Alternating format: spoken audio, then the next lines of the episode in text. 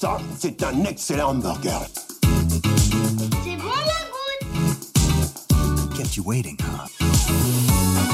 Si je devais me faire dessus des clés par engueule, je ferais pas prof. If you want to be a hero, you need to have dreams. Bonjour à tous et à toutes et bienvenue au Comptoir des Recos, le podcast fait par des potes, pour des potes et où le temps d'une bière, d'un verre de vin ou d'un soda, nous discutons des œuvres de pop culture marquantes qui méritent le coup d'œil. Bienvenue dans cet épisode. Numéro 13, mon cher Jules. Et c'est facile, on a révisé il y a 5 secondes littéralement. On a un peu triché, oui, On- pour éviter d'avoir des On bugs. pouvait pas, on pouvait pas se gourer sur celui-là. Comment ça va mon team? Eh ben écoute, euh, très très bien, mon cher Jules. Content de se retrouver encore une fois pour euh, cet épisode euh, mensuel qu'on enregistre mensuellement. Donc, euh, les- Content de se retrouver pour cette... Ouais, excuse-moi, vas-y, t'allais... Je- non, j'allais juste rajouter que les délais sont respectés. On tient à nos engagements podcastiques.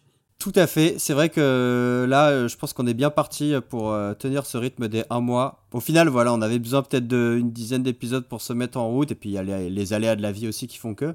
C'est ça. Mais, euh, mais là, ça me semble être un bon rythme. Et, euh, et d'ailleurs, alors, est-ce qu'on est qu'on a teasé Je me souviens plus comment on avait teasé euh, cet épisode-là la dernière fois. Euh, c'est vrai que... euh, On avait dit que c'était par rapport. Parce qu'il y avait une grosse sortie oui, exactement, d'un jeu très connu, d'une licence très connue. Voilà. d'une licence très connue. Et donc, voilà, ça fait que de toute façon, on était obligé, celui-là, parce que là, on a une deadline. Mhm. euh, donc, on est, on est obligé de, de l'enregistrer et de le diffuser dans les temps, celui-ci. C'est sûr, une deadline d'actualité. Ça, c'est sûr. Et bah, mec, je te propose de, de nous dire quelle est cette deadline, peut-être. Comme ça, ça va, ça va Ah, ça- permettre de révéler le titre de l'épisode. Totalement. Eh bien, écoutez, chers amis, dans à peine, enfin, dans moins de 8 jours, c'est-à-dire le 22 juin 2023, euh, il y a une grosse sortie dans le monde jeu vidéo ludique euh, qui va arriver. Et ce n'est autre que le 16e opus de la saga Final Fantasy, ou Final Fantasy en français, hein, si on le prononce avec notre accent, bien de chez nous. Et donc, c'est ça qui est hyper intéressant, parce que nous allons donc pas parler de Final Fantasy XVI euh, qui n'est pas encore sorti, mais donc nous allons parler de l'opus précédent qui est Final Fantasy XV, qui est sorti euh, maintenant en 2016. Voilà. En 2016, ouais. Et, euh, et qui est un, un opus intéressant à énormément d'égards. On va, on va en parler tout, tout au long du podcast. Et qui euh, divise encore aujourd'hui énormément les fans. Et donc, on s'est dit que c'était intéressant, à la veille de la sortie de, de FF16, de faire une petite rétrospective sur ce FF15. Mhm. Voilà, qu'est-ce que. parce que, attends, s'il est sorti en 2016, 4, 5, 7 ans après. 7 ans après, qu'est-ce qu'il vaut euh, Qu'est-ce qu'il vaut? Voilà, à tête reposée. À tête reposée et à froid, oui, totalement. Et alors, mon gars, euh, moi, du coup, pour l'en- l'enregistrement du podcast, je me suis dévoué. Voilà, je, je- je me donne corps et âme pour ce podcast parce que j'ai quand même sacrifié une bonne partie de mon mois de mai et de mon mois de juin à me refaire l'intégralité de l'œuvre. Euh, Est-ce que toi, tu, tu as fait la même chose? Alors non, je n'ai pas rejoué à Final Fantasy XV, euh, je, voilà, par euh, Sacrilège. sacrilège, oui, par euh, manque... euh, Serpent que tu es. Peut-être par manque de temps, voilà, je ne sais pas, mais- ou, ou bien par flemme, je ne sais pas. Peut-être un mélange des deux, subtil des deux d'ailleurs. Peut-être tout simplement que tu as une vie. Aussi, sans Ce qui doute. est tout à fait Ce qui est- respectable. Oui, ce qui est respectable, mais dans le monde des gamers, justement, le fait d'avoir une vie est une insulte suprême. Donc, C'est vrai. mais du coup, non, je n'ai pas fait, refait FF15 et. Et- mais par contre, le jeu reste encore très frais en ma mémoire parce que je l'ai quand même terminé deux fois, donc euh, ce qui fait que. Avec les DLC, donc ce qui fait que je pourrais en parler aisément. Par contre, j'admire quand même euh, effectivement ta, ton investissement parce que tu as joué au jeu, mais tu as aussi, j'allais dire, consommé tous les produits dérivés qui gravitent autour de la sphère FF15. Et Dieu sait qu'il y en a beaucoup quand même.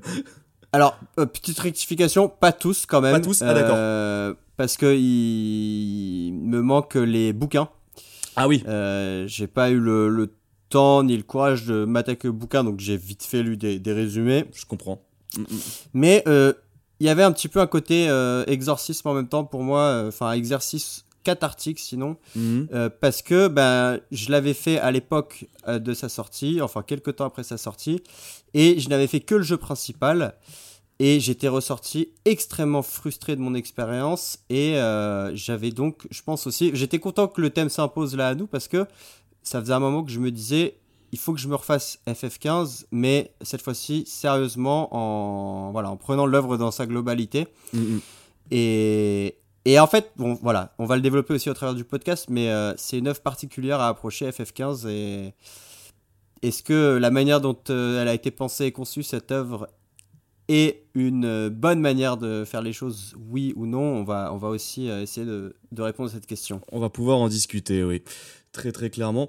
Mais d'abord, effectivement, je pense que ouais, il serait bon de revenir sur un point, c'est que bah en fait, on parle de Final Fantasy, Final Fantasy XV. Mais est-ce que pour les nobles auditeurs qui nous écoutent, qui ne sont pas familiers avec Final Fantasy, est-ce qu'on peut faire un très très bref résumé de la saga, enfin de ce que c'est finalement?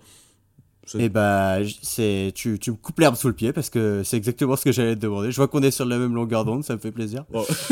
Euh, bah, Final Fantasy, c'est une saga qui a débuté. Alors, c'est quoi? C'est dans les... c'est à la fin des années 80, il me semble, non? Il me semble bien, ouais, Final Fantasy 1, qui est, il est sorti à cette Euh, époque-là, ouais. Mm, mm. Est-ce qu'on peut avoir un fact-checking histoire de pas se faire Bien par les, sûr. par les fans? Parce que c'est vrai que si on commence ça avec une fake news. euh, sorti. Alors, il est sorti en 1987, voilà. Donc, euh, on, est, on est très très bien.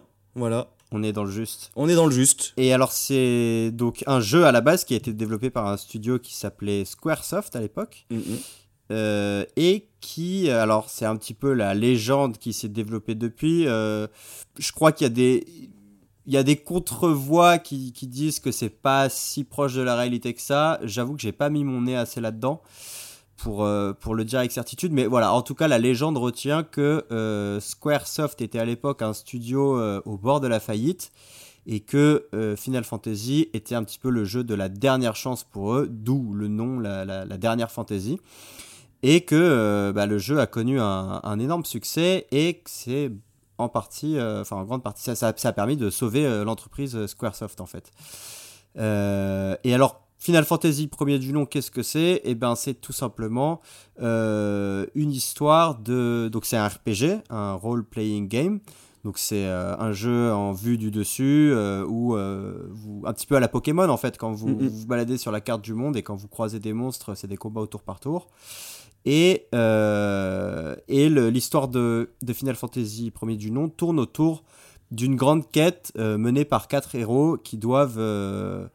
Alors, je l'ai- j'y ai pas joué, je sais pas s'ils doivent mettre la main sur un cristal ou si un cristal leur confère des pouvoirs pour sauver le monde. Alors, tu sauras peut-être mieux que moi. Dans mes souvenirs, euh, Final Fantasy 1, l'histoire est. Ouais, c'est ça, ils doivent en gros purger dans mes souvenirs des cristaux pour euh, sauver le monde face à, un chevalier euh, qui incarne un peu le chaos, qui, est, qui s'appelle Garland. Voilà, c'est.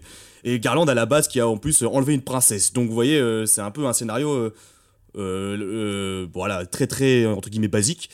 Et Très c'est sommaire. ouais. très très sommaire, bien qu'il ait été totalement complexifié par la suite, mais bref, on s'en fiche. Mais euh, en tout cas, c'était, ce fut les premiers jalons de cette saga qui est euh, Final Fantasy.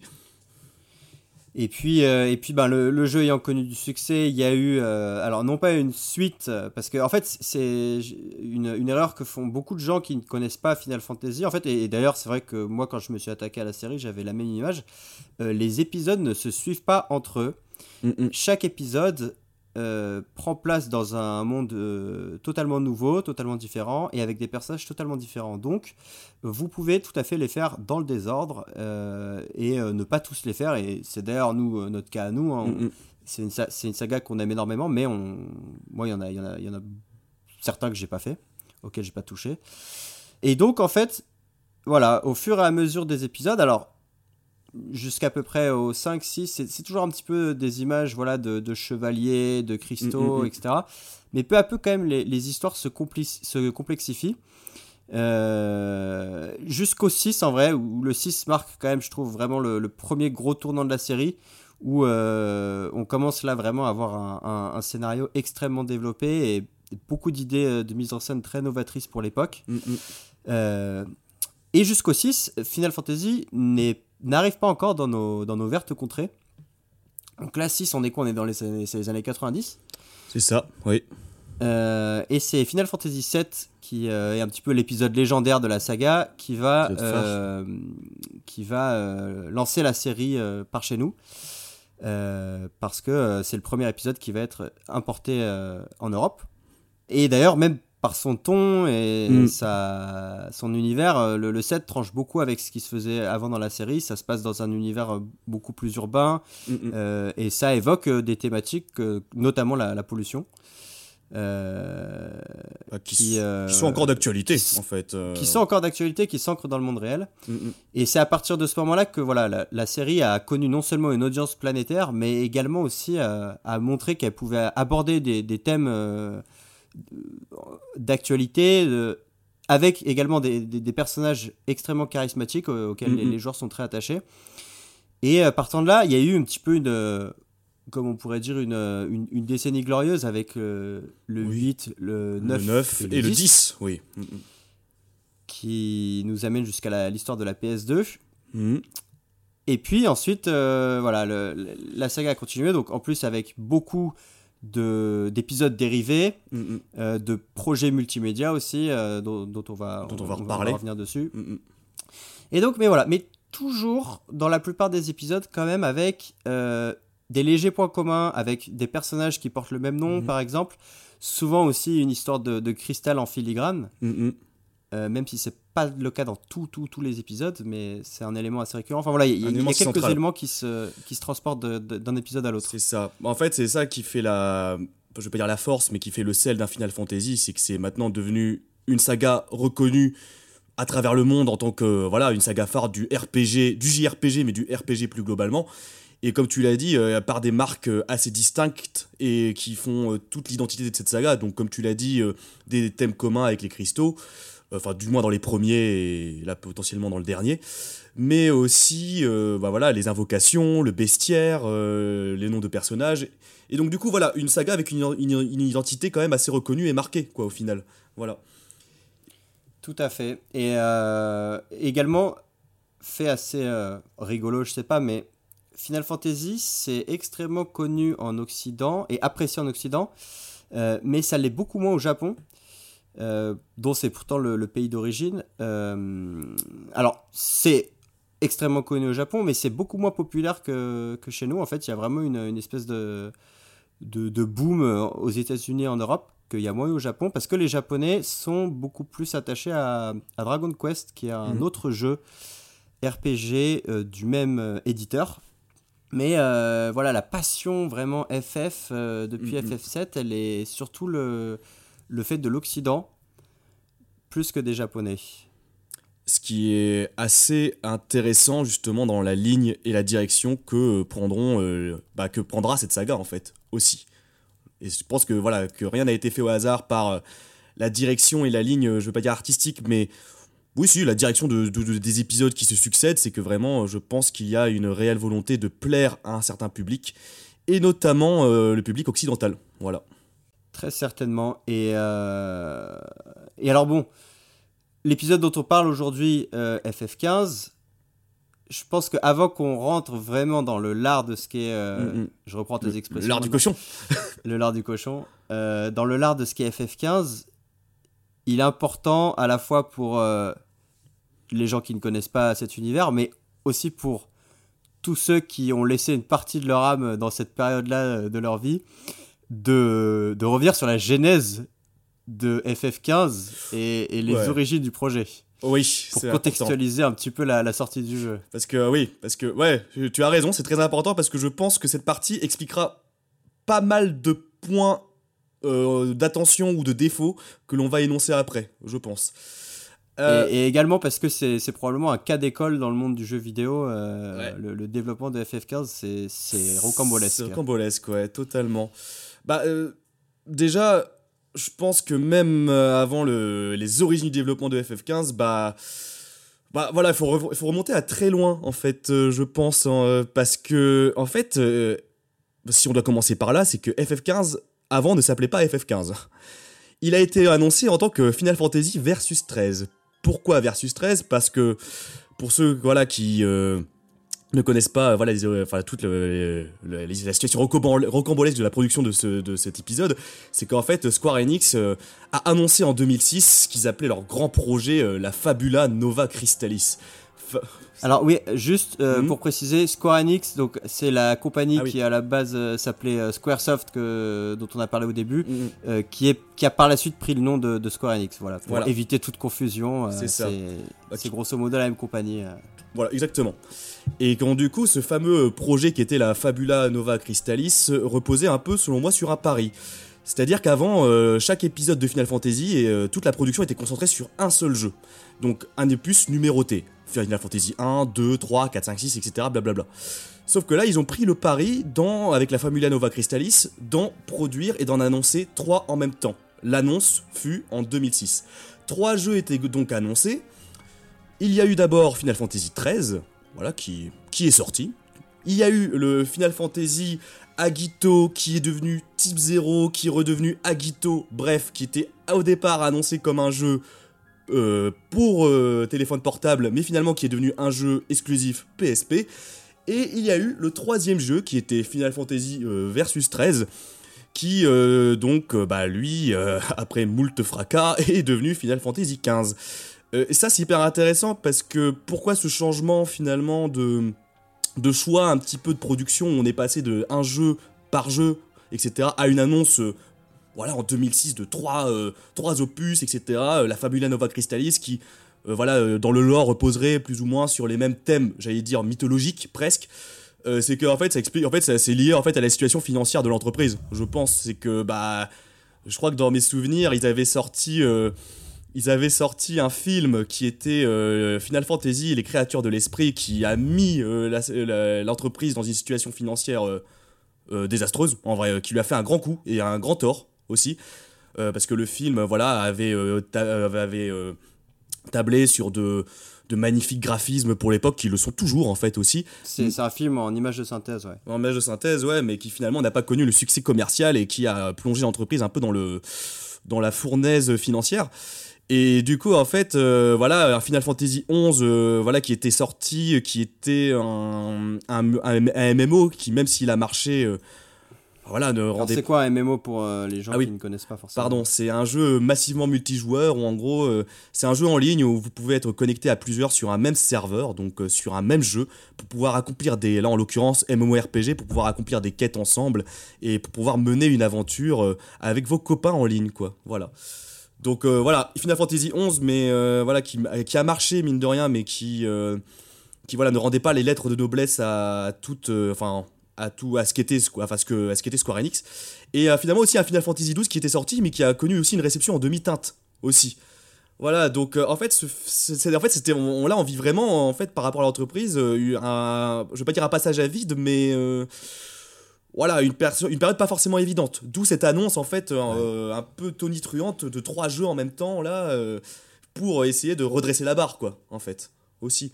Et euh, c'est d'ailleurs, ouais, c'est pour ça que je parlais de, de décennies un petit peu glorieuses euh, sur l'époque PS1 euh, qui va de FF7 jusqu'au 9 et qui s'achève avec FF10, le- leur premier jeu FF sur la PS2. Sur la PS2. Parce que c'est le dernier qui va vraiment euh, bien marcher et, et marquer les foules. Parce que, voilà, après ça, euh, c'est vrai qu'on s'engouffre dans une période un peu compliquée pour Square Enix. Et euh, il y a également un, un autre euh, projet qui a influencé euh, le- la création de cette Fabula Nova Crystallis. Crystallis pardon. Euh, c'est. Euh, alors, je me souviens plus du nom exact du projet, mais en gros, c'était euh, l'idée de développer tout l'univers autour de FF7, qui est le- leur jeu phare qui a le plus Mm. marqué les esprits. Et euh, à travers plein de projets multimédia, ils ont, lancé, ils ont lancé des jeux mobiles, des jeux sur console portable, euh, un film, une série animée, avec l'idée d'étendre l'univers et l'histoire de, de ce Final Fantasy VII, de- d'expliquer des zones d'ombre, et qui avait euh, pas trop mal marché. hein, euh, ça, ça avait plutôt, euh, ça avait plutôt. Alors, tous les jeux étaient pas, étaient, enfin, étaient assez inégaux. Il y- en avait des, des meilleurs que d'autres. Mais voilà, globalement, c'est une stratégie dans laquelle ils se sont engouffrés à l'époque et qui marque les prémices de ce qu'on va connaître ensuite avec ce FF15. Et tu parles de cette annonce qu'ils ont faite en 2006 où ils annoncent donc la Fabula Nova Crystallis, euh, trois jeux avec FF13 comme porte-étendard surtout, euh, tous réunis par une espèce de mythologie commune. Euh, mais ce qui est également intéressant, c'est que à cette époque, ils annoncent également un nouveau moteur graphique qui va être Mm, censé faire tourner les jeux. Et euh, c'est quand même, je sais pas si on, on se représente bien la dose de travail que ça représente de, de, de- de parler de trois jeux qui vont tourner sur un moteur graphique qui n'existe pas encore, quoi. N'existe pas, oui, oui, totalement. Mm, mm. Donc, comme tu dis, il y avait besoin d'annonces tr- tonitruantes, mais voilà, peut-être un petit peu trop euh, optimiste. Ouais. Et peut-être un peu trop tôt, en fait, euh, aussi. Et, et peut-être un peu trop tôt. euh, Ouais, au projet. Et, et d'ailleurs, je, je recommande, alors, après avoir fini la FF15, je me suis plongé, il y a un superbe dossier euh, sur le site FF World qui a été Mm. écrite par un, qui a été écrit pardon par un journaliste qui a ensuite écrit un bouquin sur vraiment tout, tout le, le développement de, de FF15 et euh, le, le- son dossier en trois parties revient vraiment dans le détail sur plein d'étapes du développement et euh, si vous vous intéressez à ces histoires de de développement de jeux vidéo, euh, parce que c'est quand même des projets pharaoniques, surtout un blockbuster comme FF, Mm, mm. euh, et ben c'est vraiment passionnant parce que c'est un jeu qui a été développé comme aucun autre. Et ce type-là, voilà, nous on va vous résumer dans les grandes lignes, mais ce type-là on parle 100 fois mieux, avec 100 fois plus d'anecdotes et de détails, donc je vous conseille d'aller voir ce, d'aller lire ce, ce, dossi- ce dossier-là. Alors mon team, du coup, euh, qu'est-ce que c'est euh, FF version 13 Alors ce jeu qui est annoncé et, qui va devenir FF15. Eh bien, le FF Versus 13, donc, qui a été donc euh, annoncé en 2006, bah, si- dans la, manière de la commu- euh, dans la manière de communiquer de Square Enix à ce propos, FF13 était finalement présenté comme l'histoire un peu classique à la FF. Euh, voilà, euh, la quête des cristaux, les gentils qui mènent une quête chevaleresque contre le, destin et des grands ennemis immémoriaux, quoi. Voilà, FF13 était, FF13 était présenté comme la lumière du projet, en fait. Versus 13, parce qu'il portait ce nom, c'était un peu le, le contre FF finalement, on peut le dire, il était présenté un peu comme ça. Donc un FF qui lui s'ancre plus dans voilà, euh, dans déjà dans une euh, dans une ambiance euh, très très moderne mais qui se veut aussi très réaliste, donc plus proche de notre monde aussi. Et donc et aussi qui apparemment s'ancre sur des thèmes un peu éloignés de ce qu'on attend d'un JRPG, c'est-à-dire voilà euh, euh, la guerre mais au sens très très euh, sombre Viscéral du terme. viscéral ouais, du sombre. terme, voilà, euh, voilà, dans les trailers, euh, des personnes habillées de tout en noir, etc., euh, qui se veulent un peu des révoltes face à un pouvoir impérial qui se veut dictature. Enfin, voilà, dans ce qui est dans la manière de communiquer, on sent que le FF13 se veut presque contre une comme une anti-fantasy en fait, euh, presque. Alors avec des pouvoirs, etc., mais qui se veut quand même beaucoup plus, je veux pas dire sérieux, mais plus mature dans son propos et beaucoup plus ancré dans une réalité. Donc c'est un projet en fait versus 13, qui- je me souviens dès 2006 quand j'avais vu les trailers qui qui intrigue en fait, qui intrigue parce que euh, il s'éloigne, enfin je vais pas dire qu'il s'éloigne parce qu'il y a quand même euh, comme F- FF7 qui se rapproche un petit peu, mais on va dire que par rapport à ce qui est annoncé, euh, par rapport à FF13 et à, et à Type 0, etc., en fait, il, se veut comme un projet un peu plus mystérieux, quoi. Voilà, le, projet mystérieux de cette trilogie euh, annoncée euh, en 2006.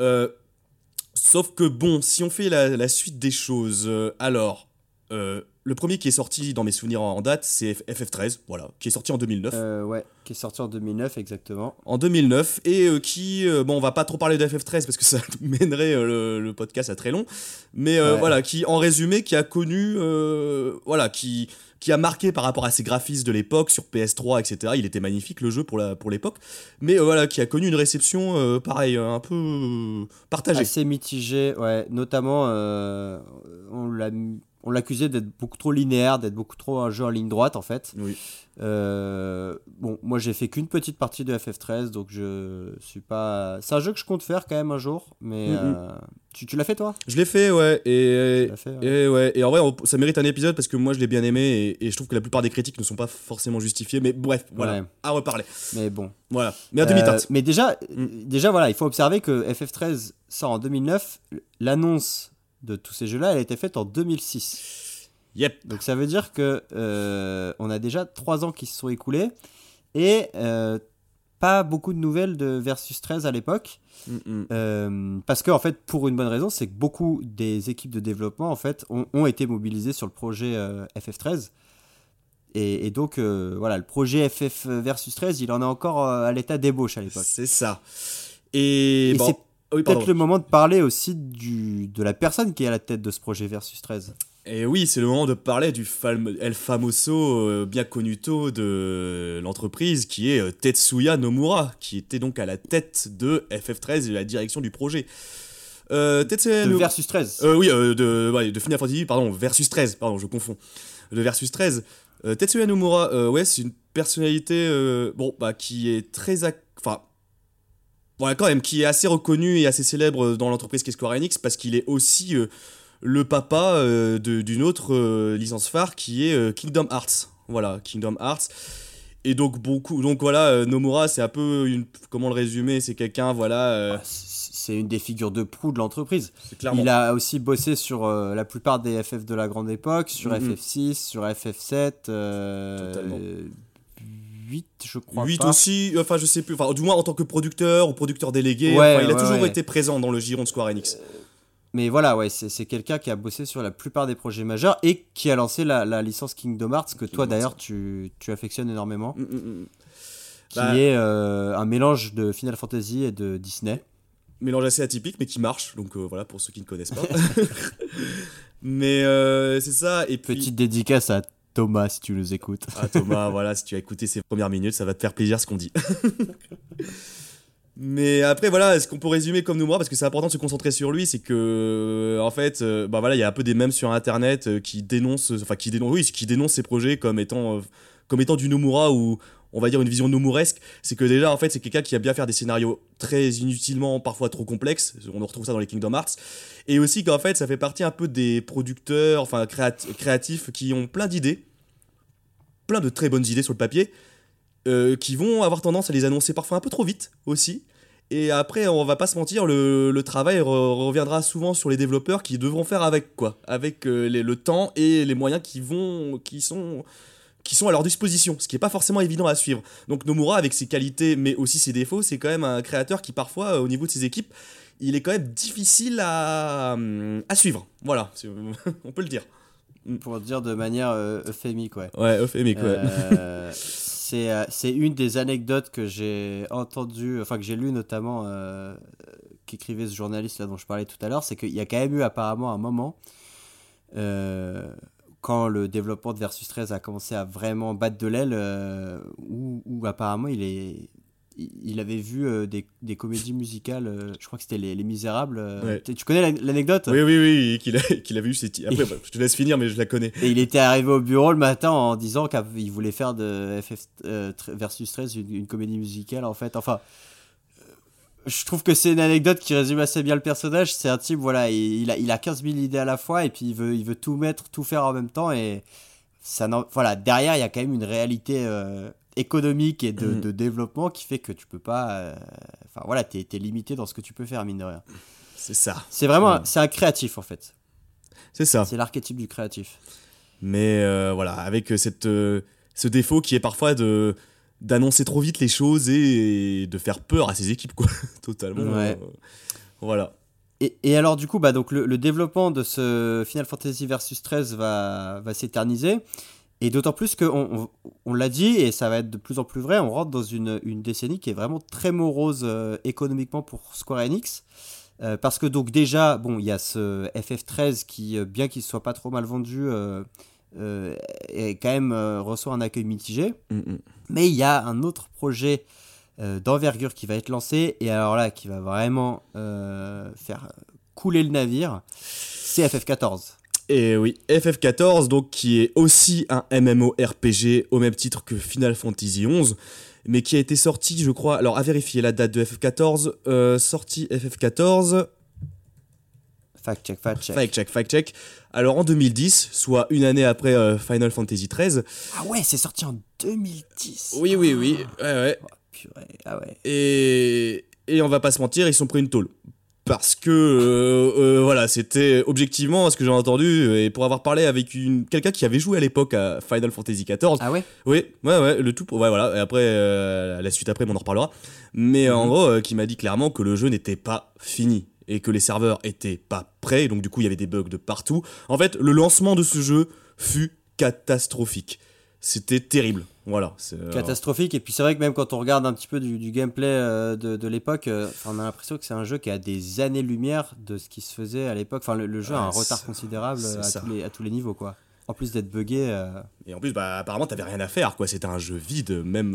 Enfin. En fait, il concentrait, il concentrait plein de critiques qui faisaient que ça l'a enfoncé quand même euh, totalement l'image qu'avait l'entreprise que- qu'est Square Enix, quoi.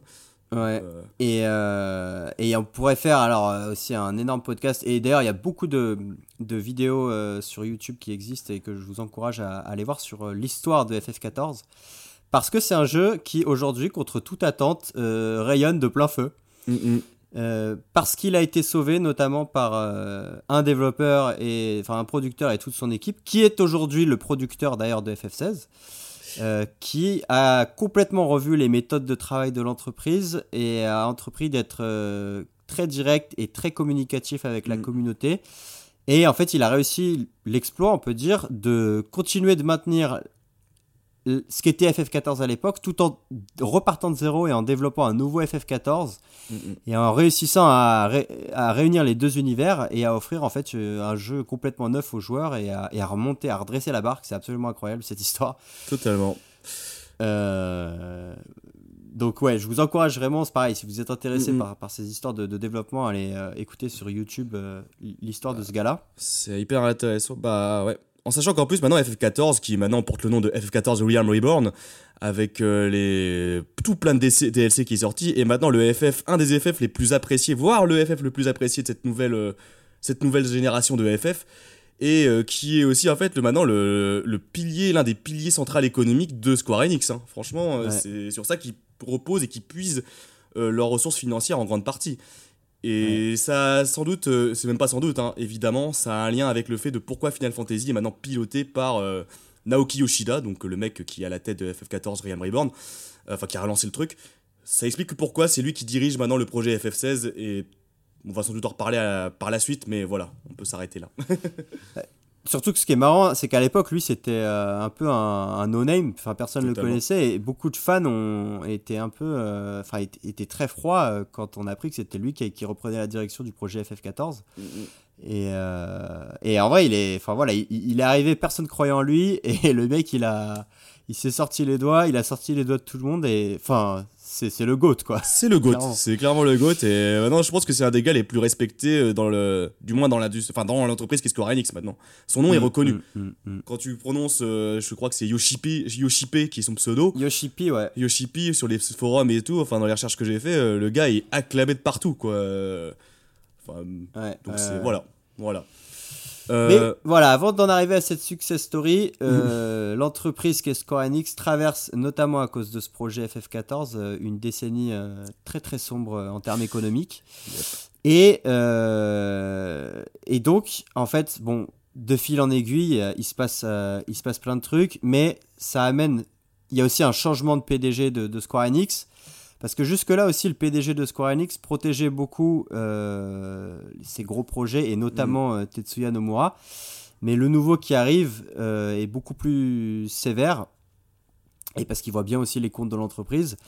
Et donc, il y a un autre directeur qui est attaché au projet, euh, enfin, qui est débarqué sur le projet FF, toujours versus 13 à l'époque, aux côtés de Tetsuya Nomura, et c'est un gars que nous on aime bien, a priori, c'est Hajime Tabata. Hajime Tabata, ouais, Hajime Tabata qui était donc le, celui qui dirigeait le projet. Alors un des projets dont tu as cité, euh, alors le nom du projet pour Final Fantasy VII, justement qui a été lancé en 2007, c'est 10th Anniversary Final Fantasy, donc Final Fantasy VII, donc qui euh, a, comme tu l'as dit, a pour but d'élargir le lore FF7. Et donc du coup, euh, ce petit Hajime Tabata qui est le, le directeur euh, du jeu euh, qu'on affectionne tout particulièrement, qui est Crisis Core et Final Fantasy VII Crisis Core. Ouais. Crisis Core, jeu PSP euh, qui narre euh, la, les- la, la sequel de, de FF7. La préquelle plutôt, si je puis me permettre. La prequel, pardon, ouais, excuse-moi. Et, euh, et dont on est des, Fan absolu. des fans pe- peut-être euh, un petit peu aveugles hein, à certains égards, mais voilà, il y aura Ouais. clairement un épisode du comptoir des recos sur ce Oui. sur sur Crisis Core. Donc re- retenez le nom Hajime Tabata, c'est un il est important. Mais euh, qui est aussi, en fait, qui été aussi directeur euh, du jeu euh, bah, Final Fantasy Agito, enfin donc l'autre, le troisième jeu de la, de la saga Fabula Nova Crystallis, qui est donc sorti. Qui est entre temps devenu un épisode PSP Ouais, du coup, qui voilà. devait sortir à l'origine sur mobile et qui est devenu un épisode PSP. Mm, mm. Et c'est d'ailleurs en partie grâce au succès de son Type 0 euh, qu'il est, que il est débarqué dans FF15, enfin Versus Enfin, 13. Versus 13, ouais. Parce que euh, c'est. En fait, c'est un petit peu euh, deux opposés. Euh, Tetsuya Nomura et Hajime Tabata. Et ça, encore une fois, je reprends les, les mots du, du journaliste que je citais au début. Euh, c'est en fait. Nomura, on l'a expliqué, c'est un gars qui est créatif, qui déborde d'idées, etc., mais qui est un petit peu déconnecté de la réalité. Et à l'inverse, Tabata, c'est plutôt un gars qui est proche de ses équipes et qui, lui, va avoir tendance à, à, faire, à faire en sorte que le travail il soit fait en temps et en heure, en fait. Mm, mm. Euh, c'est c'est plus euh, voilà, quelqu'un qui, a les- qui aime mettre les mains dans le cambouis, là où Nomura, lui, à l'inverse, il est vraiment déconnecté de ses équipes et euh, souvent accusé d'être un petit peu dans une tour d'ivoire, quoi. Assez inaccessible. Et donc, euh, voilà, je- apparemment, à l'époque, à Square Enix, c'est. Voilà, fa- face au gouffre qu'était FF versus 13, au, à la condition économique de l'entreprise, il y a eu cette décision qui a été faite de, de mettre en place sur le projet un gars qui avait la tête un peu plus carrée et euh, qui allait pouvoir euh, voilà, prendre, euh, prendre les choses en main. Quoi. Totalement. Bah, en particulier, en plus, parce que là, il y a un événement majeur qui va se, qui est une sorte de deadline pour l'entreprise qui va apparaître à l'horizon. C'est que on est en 2011 euh, lors du fiasco de, enfin lors de, non, pardon, 2010 lors du fiasco de FF14, si je me trompe pas, c'était ça. En 2013, alors là, je le rappelle pour nos auditeurs, à l'époque, on est à l'époque de la PlayStation 3, Xbox 360, euh, 360 si je me trompe pas. Euh, mais sauf qu'en 2013 arrive la nouvelle génération de consoles. Voilà. Donc euh, la PS4 et euh, la Xbox. euh, euh, mince. One. Je One. Mais oui, c'est la Xbox One. Ouais. Et j'ai du mal à suivre. c'est un- et Ouais, euh, moi- c'est ouais. ouais, voilà. En tout cas, la, la PS4 et Je Xbox sais même pas ce que c'est la Xbox actuelle, mec, genre. C'est pas la. la... Ah mince, j'ai oublié le nom. C'est terrible. Enfin, en fait, je, je- Genre, je- ouais, ouais, moi, mon cerveau il s'est bloqué Ouais. à Xbox One. euh, mais je me, en fait, je me désintéresse tellement des Xbox que j'oublie totalement. euh, enfin, bref, c'est triste. Hein, je, je- mais je. Bon, on s'excuse auprès de tous nos auditeurs qui possèdent une, une Xbox éventuellement. Ouais. Mais en même temps, c'est plus simple quand même PlayStation, au moins ils font des numéros et puis. Bah, euh, c'est ça, ils portent pas des noms Xbox, je sais pas quoi, à chaque fois. Quoi. Enfin, bref. Mais en tout cas, voilà, il y a la nouvelle génération de consoles qui sort, et donc euh, qui dit nouvelle génération euh, dit nouvelle puissance euh, dans les machines, et donc qui dit peut-être aussi des nouveaux graphismes, et ça, ça complique en fait le développement de euh, Final Fantasy Versus 13. Ça a l'impact même directement d'avoir cette petite deadline qui va arriver là, parce que là, les, parce qu'à la base, c'est un jeu annoncé pour la PS3, quoi. c'est ça. Et en fait, un truc qu'on peut quand même dire à chaque fois des FF, c'est que avec leurs défauts, etc., ou leurs qualités, c'est que un truc qu'ils ont toujours su prouver, c'est qu'ils étaient au moins dans leur temps, voire avancés au niveau graphisme. En fait, ils ont toujours été, euh, ils ont toujours mis un point d'honneur d'ailleurs à être une représentation technologique des consoles de l'époque, en fait, d'être un peu un Mm, truc. mm, euh, mm. voilà, on représente dans le game, on est un peu le benchmark euh, des consoles euh, de nouvelle génération, enfin du moins sur le marché actuel. Et qui voilà. Et donc le fait de sortir un jeu avec un moteur ancien qui est pour euh, la PS3 ou l'ancienne génération et le sortir sur les nouvelles consoles, c'était peut-être aussi le, le- la signature d'un de l'arrêt de mort et de l'échec de ce jeu. Donc, Et, alors surtout qu'en plus en, en interne il y a de plus en plus de pression en fait sur les épaules de Nomura parce que euh, l'entreprise pousse de plus en plus pour que euh, il en fasse un épisode numéroté. Déjà Oui. à l'époque alors que c'est pas annoncé officiellement, il y a beaucoup de voix qui s'élèvent pour dire que ça doit être un FF15. Et lui il aime pas vraiment l'idée parce que bon euh, voilà versus 13 ça fait déjà plusieurs années qu'il est dessus, c'est son bébé. Et euh, en fait, il se dit que si euh, on passe sur un épisode numéroté, il sera obligé de faire un, un FF qui réponde au code plus standard et alors que lui voilà il a énormément d'idées euh, et il veut sortir un petit peu des, des sentiers battus avec ce FF et donc il se dit qu'il va peut-être devoir revenir sur toutes ces idées là si jamais il, il cède. Et donc voilà on a vraiment des tensions qui naissent euh, entre la direction et, et Nomura. Et comme tu le dis il y a cette deadline qui se rapproche de, de l'arrivée des nouvelles consoles. Et, et en fait mais tout ça ça va nous amener à faire, à faire que mais petit à petit Nomura va être éjecté du projet et c'est Hajime Tabata qui va prendre l'entièreté euh, l'entièreté de l'œuvre en, en charge. Euh, alors, on a très peu d'informations sur la manière dont ça s'est fait, cet éjectage, mais je mets ma main à couper que c'était probablement très très sale et que ça s'est fait dans la douleur. Je pense. Bah, en plus, il y avait. À ce que j'ai compris aussi, c'est que d'après ce que j'ai vu et entendu, c'est que l'autre saga phare qui était Kingdom Hearts, en fait, la direction l'a fait un peu passer comme ça en mode Tetsuya Nomura, recadre-toi, reconcentre-toi sur King- Kingdom Hearts. En gros, c'est ce qu'ils lui ont dit parce qu'ils avaient envie que Kingdom Hearts 3, qui a mis aussi longtemps à sortir hein, euh, par rapport. Enfin, qui a eu aussi pas mal de galères de production. bon, après vous avoir décrit le bonhomme. euh, c'est pas si- voilà quoi. Mais bon voilà et du coup ils l'ont un peu rappelé alors ils lui ont dit euh, non non euh, à un moment donné euh, pour Final Fantasy XV tu lâches la barre reconcentre-toi sur ton bébé Kingdom Hearts. Voilà. C'est et notamment la production de Kingdom Hearts 3 et donc euh, c'est c'est ce qu'ils lui ont dit. Et euh, ça c'était justement euh, parce que là c'était un peu plus un peu après justement que Final Fantasy XIII finalement est passé est passé la barre et finalement est devenu Final Fantasy XV où il a pris véritablement cette dénomination d'épisode numéroté et opus anthologique Euh, versus 13, tu veux dire. Euh, oui, pardon, oui. Versus 13 est devenu entièrement Final Fantasy XV. D'ailleurs, dans un teaser euh, assez sobre, où tu vois le logo changer. Oh, je sais. Euh, alors, attends, un teaser assez ça, mec. Justement, je voulais qu'on en parle parce Ouais. que. alors, moi, j'ai le souvenir de Ouais. nous qui parlions. Alors, à l'époque où c'était encore Versus 13, Yep. je pense qu'on était en troisième. euh, J'ai des souvenirs de, de toi et moi qui parlions de ce jeu et Mm. euh, on était euh, plein d'espoir. Et il y a ce teaser de l'E3 2013 C'est ça, qui 2013. m'avait décollé la rétine, mon gars. Euh, tellement il était incroyable parce que euh, on voyait enfin des images du jeu, du gameplay. qui est, je sais pas si tu te souviens, bah, l'attaque de Alticia et le combat Ah, contre oui. Léviathan. Mhm. Euh, et c'est à la fin de ce trailer qu'on a le logo qui change, qui passe de Versus 13 à FF15. Ah oui, je confonds peut-être. Alors, parce que moi j'avais en l'image juste le teaser, tu vois, de FF13 qui se transforme en FF15, mais peut-être que je me... mes souvenirs sont assez flous. Alors ils ont, ils ont peut-être fait, ils ont, ils ont peut-être fait un, un truc séparé alors dont, dont Mais- j'ai pas connaissance. Mais effectivement, moi, à je me souviens de Stellar vraiment, 3. euh, Ouais.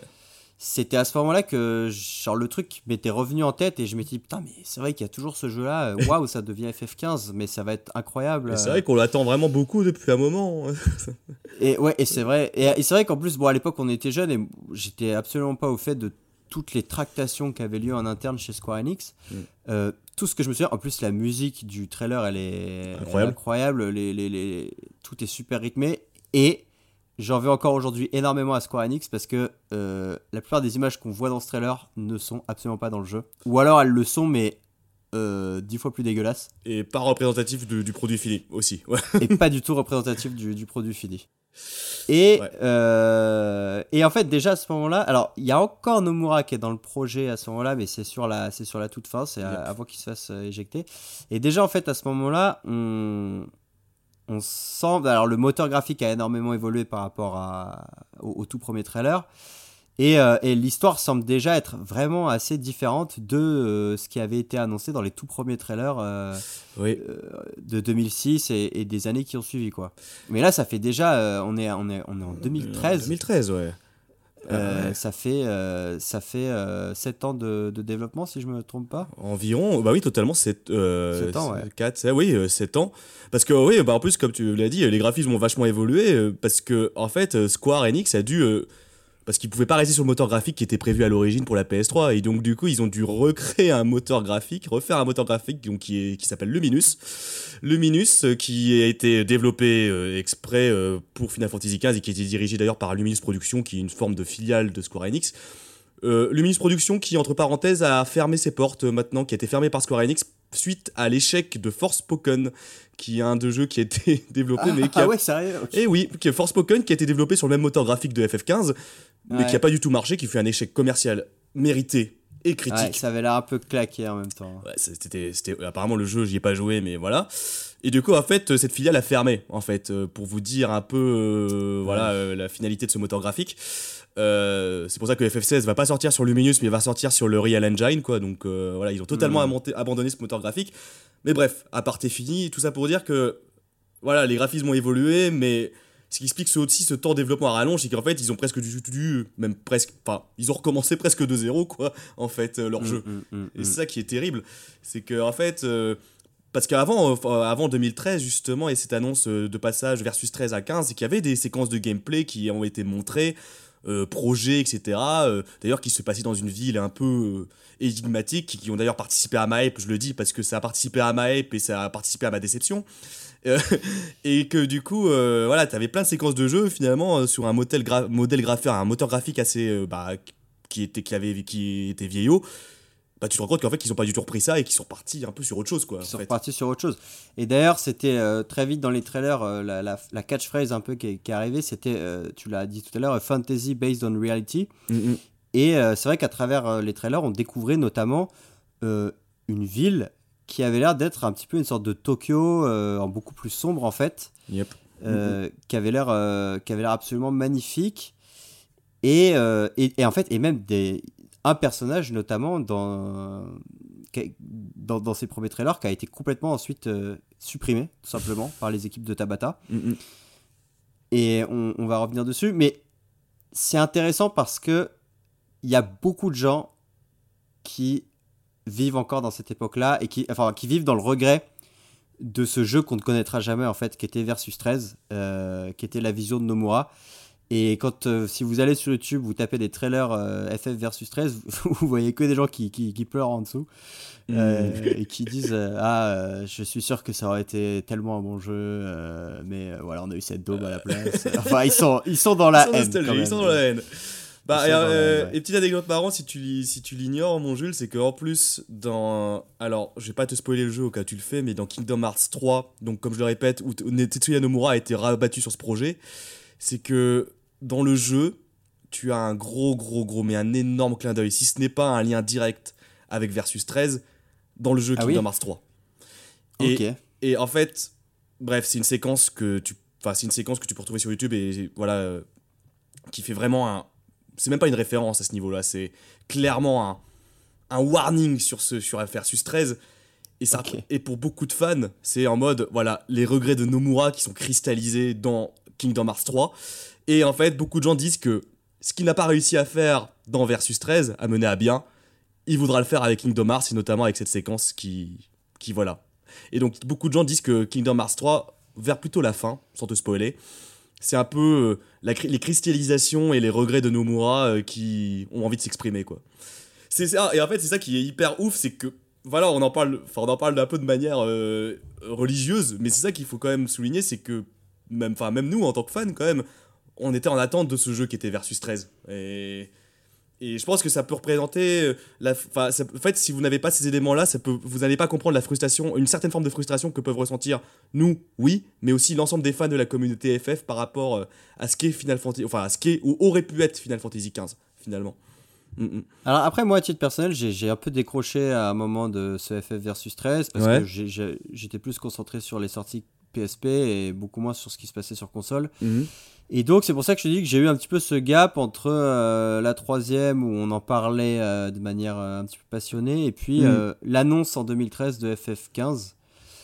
Euh, et donc, bon, moi, après, à titre personnel, je- j'ai pas de regret de ce qu'aurait pu être Versus Ouais. 13, mais je comprends tout à fait les gens qui ont des regrets.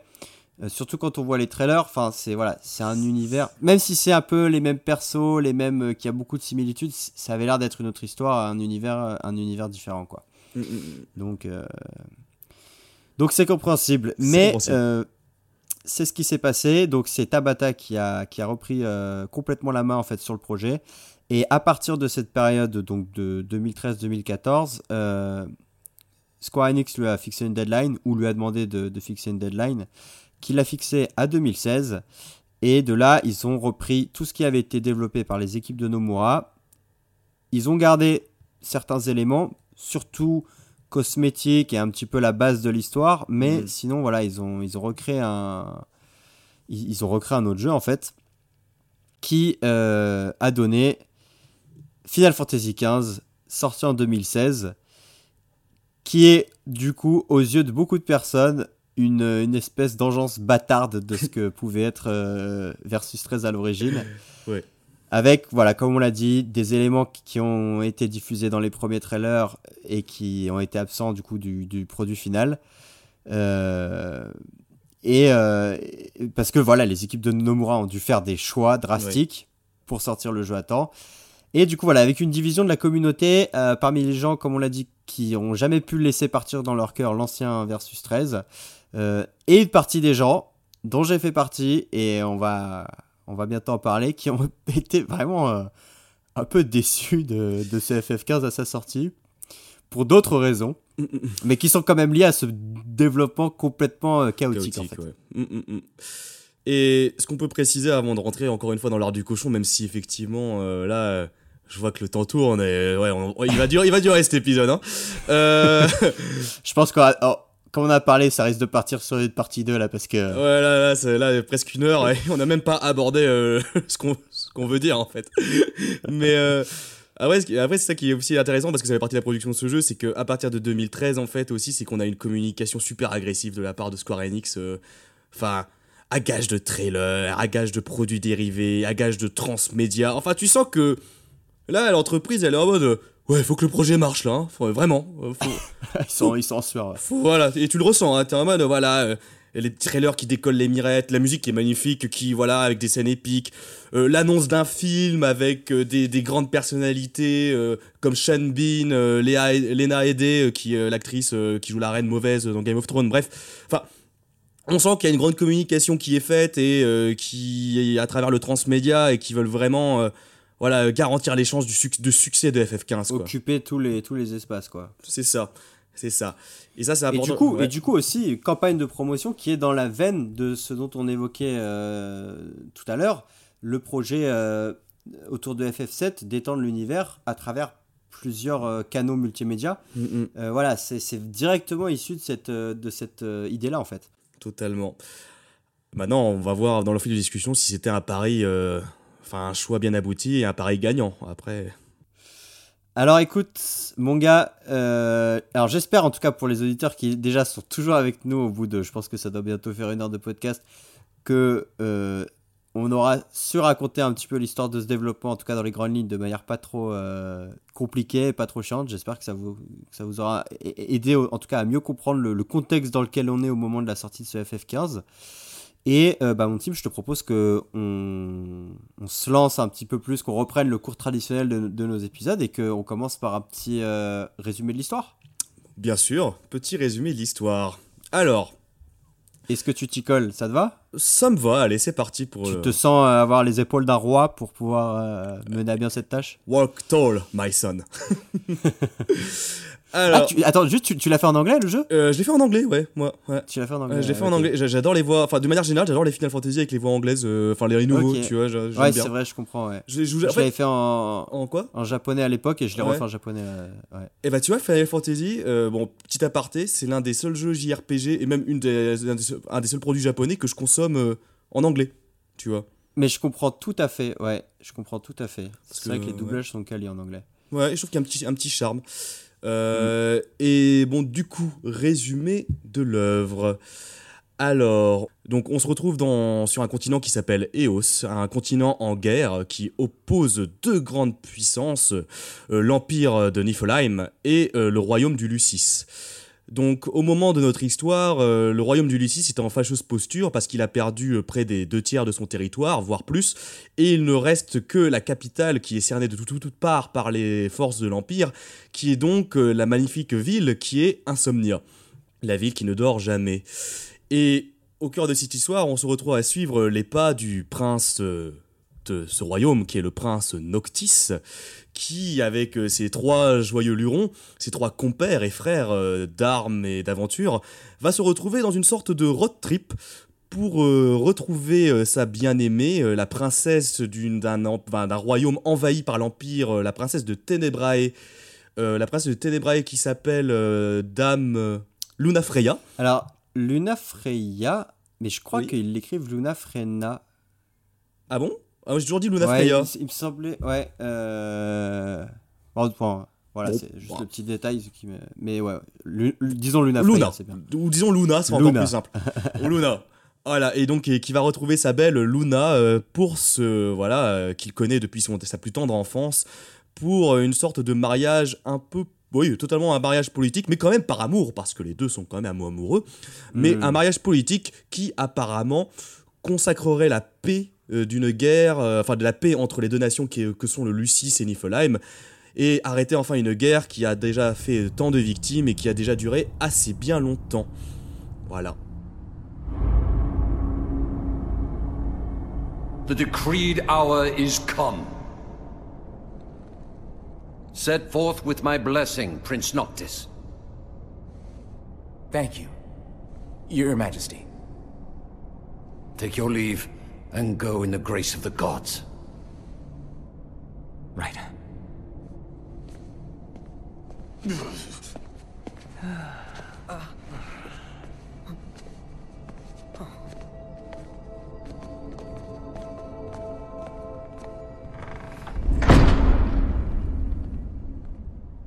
Well, princes will be princes.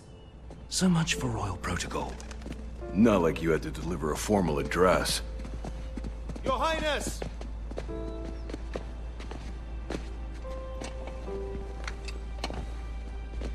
What now? I fear I have left too much unsaid. You place a great burden on those who would bear with you. You're one to talk. I ask not that you guide my wayward son, merely that you remain at his side. Indeed, Your Grace.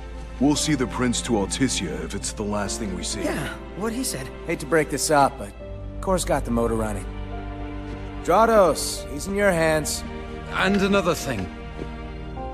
Do mind your manners around your charming bride-to-be. Your Majesty as well. Try to mind yours around our esteemed guests from Niflheim.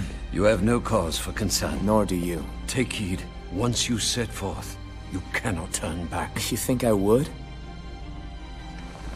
I need only know that you are ready to leave home behind. Don't know about you, but I'm ready as I'll ever be. Take care on the long road.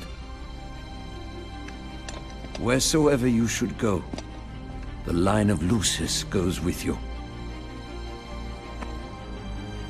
Walk tall, my son.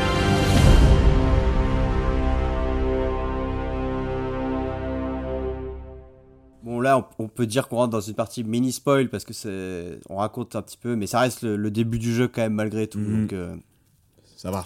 euh, mais déjà, bon, moi il y a un petit reproche que je fais au jeu déjà à ce niveau-là dès l'intro, c'est que le- t'as déjà bien expliqué le contexte géopolitique et je trouve que dès l'intro du jeu, il est pas si détaillé que ça.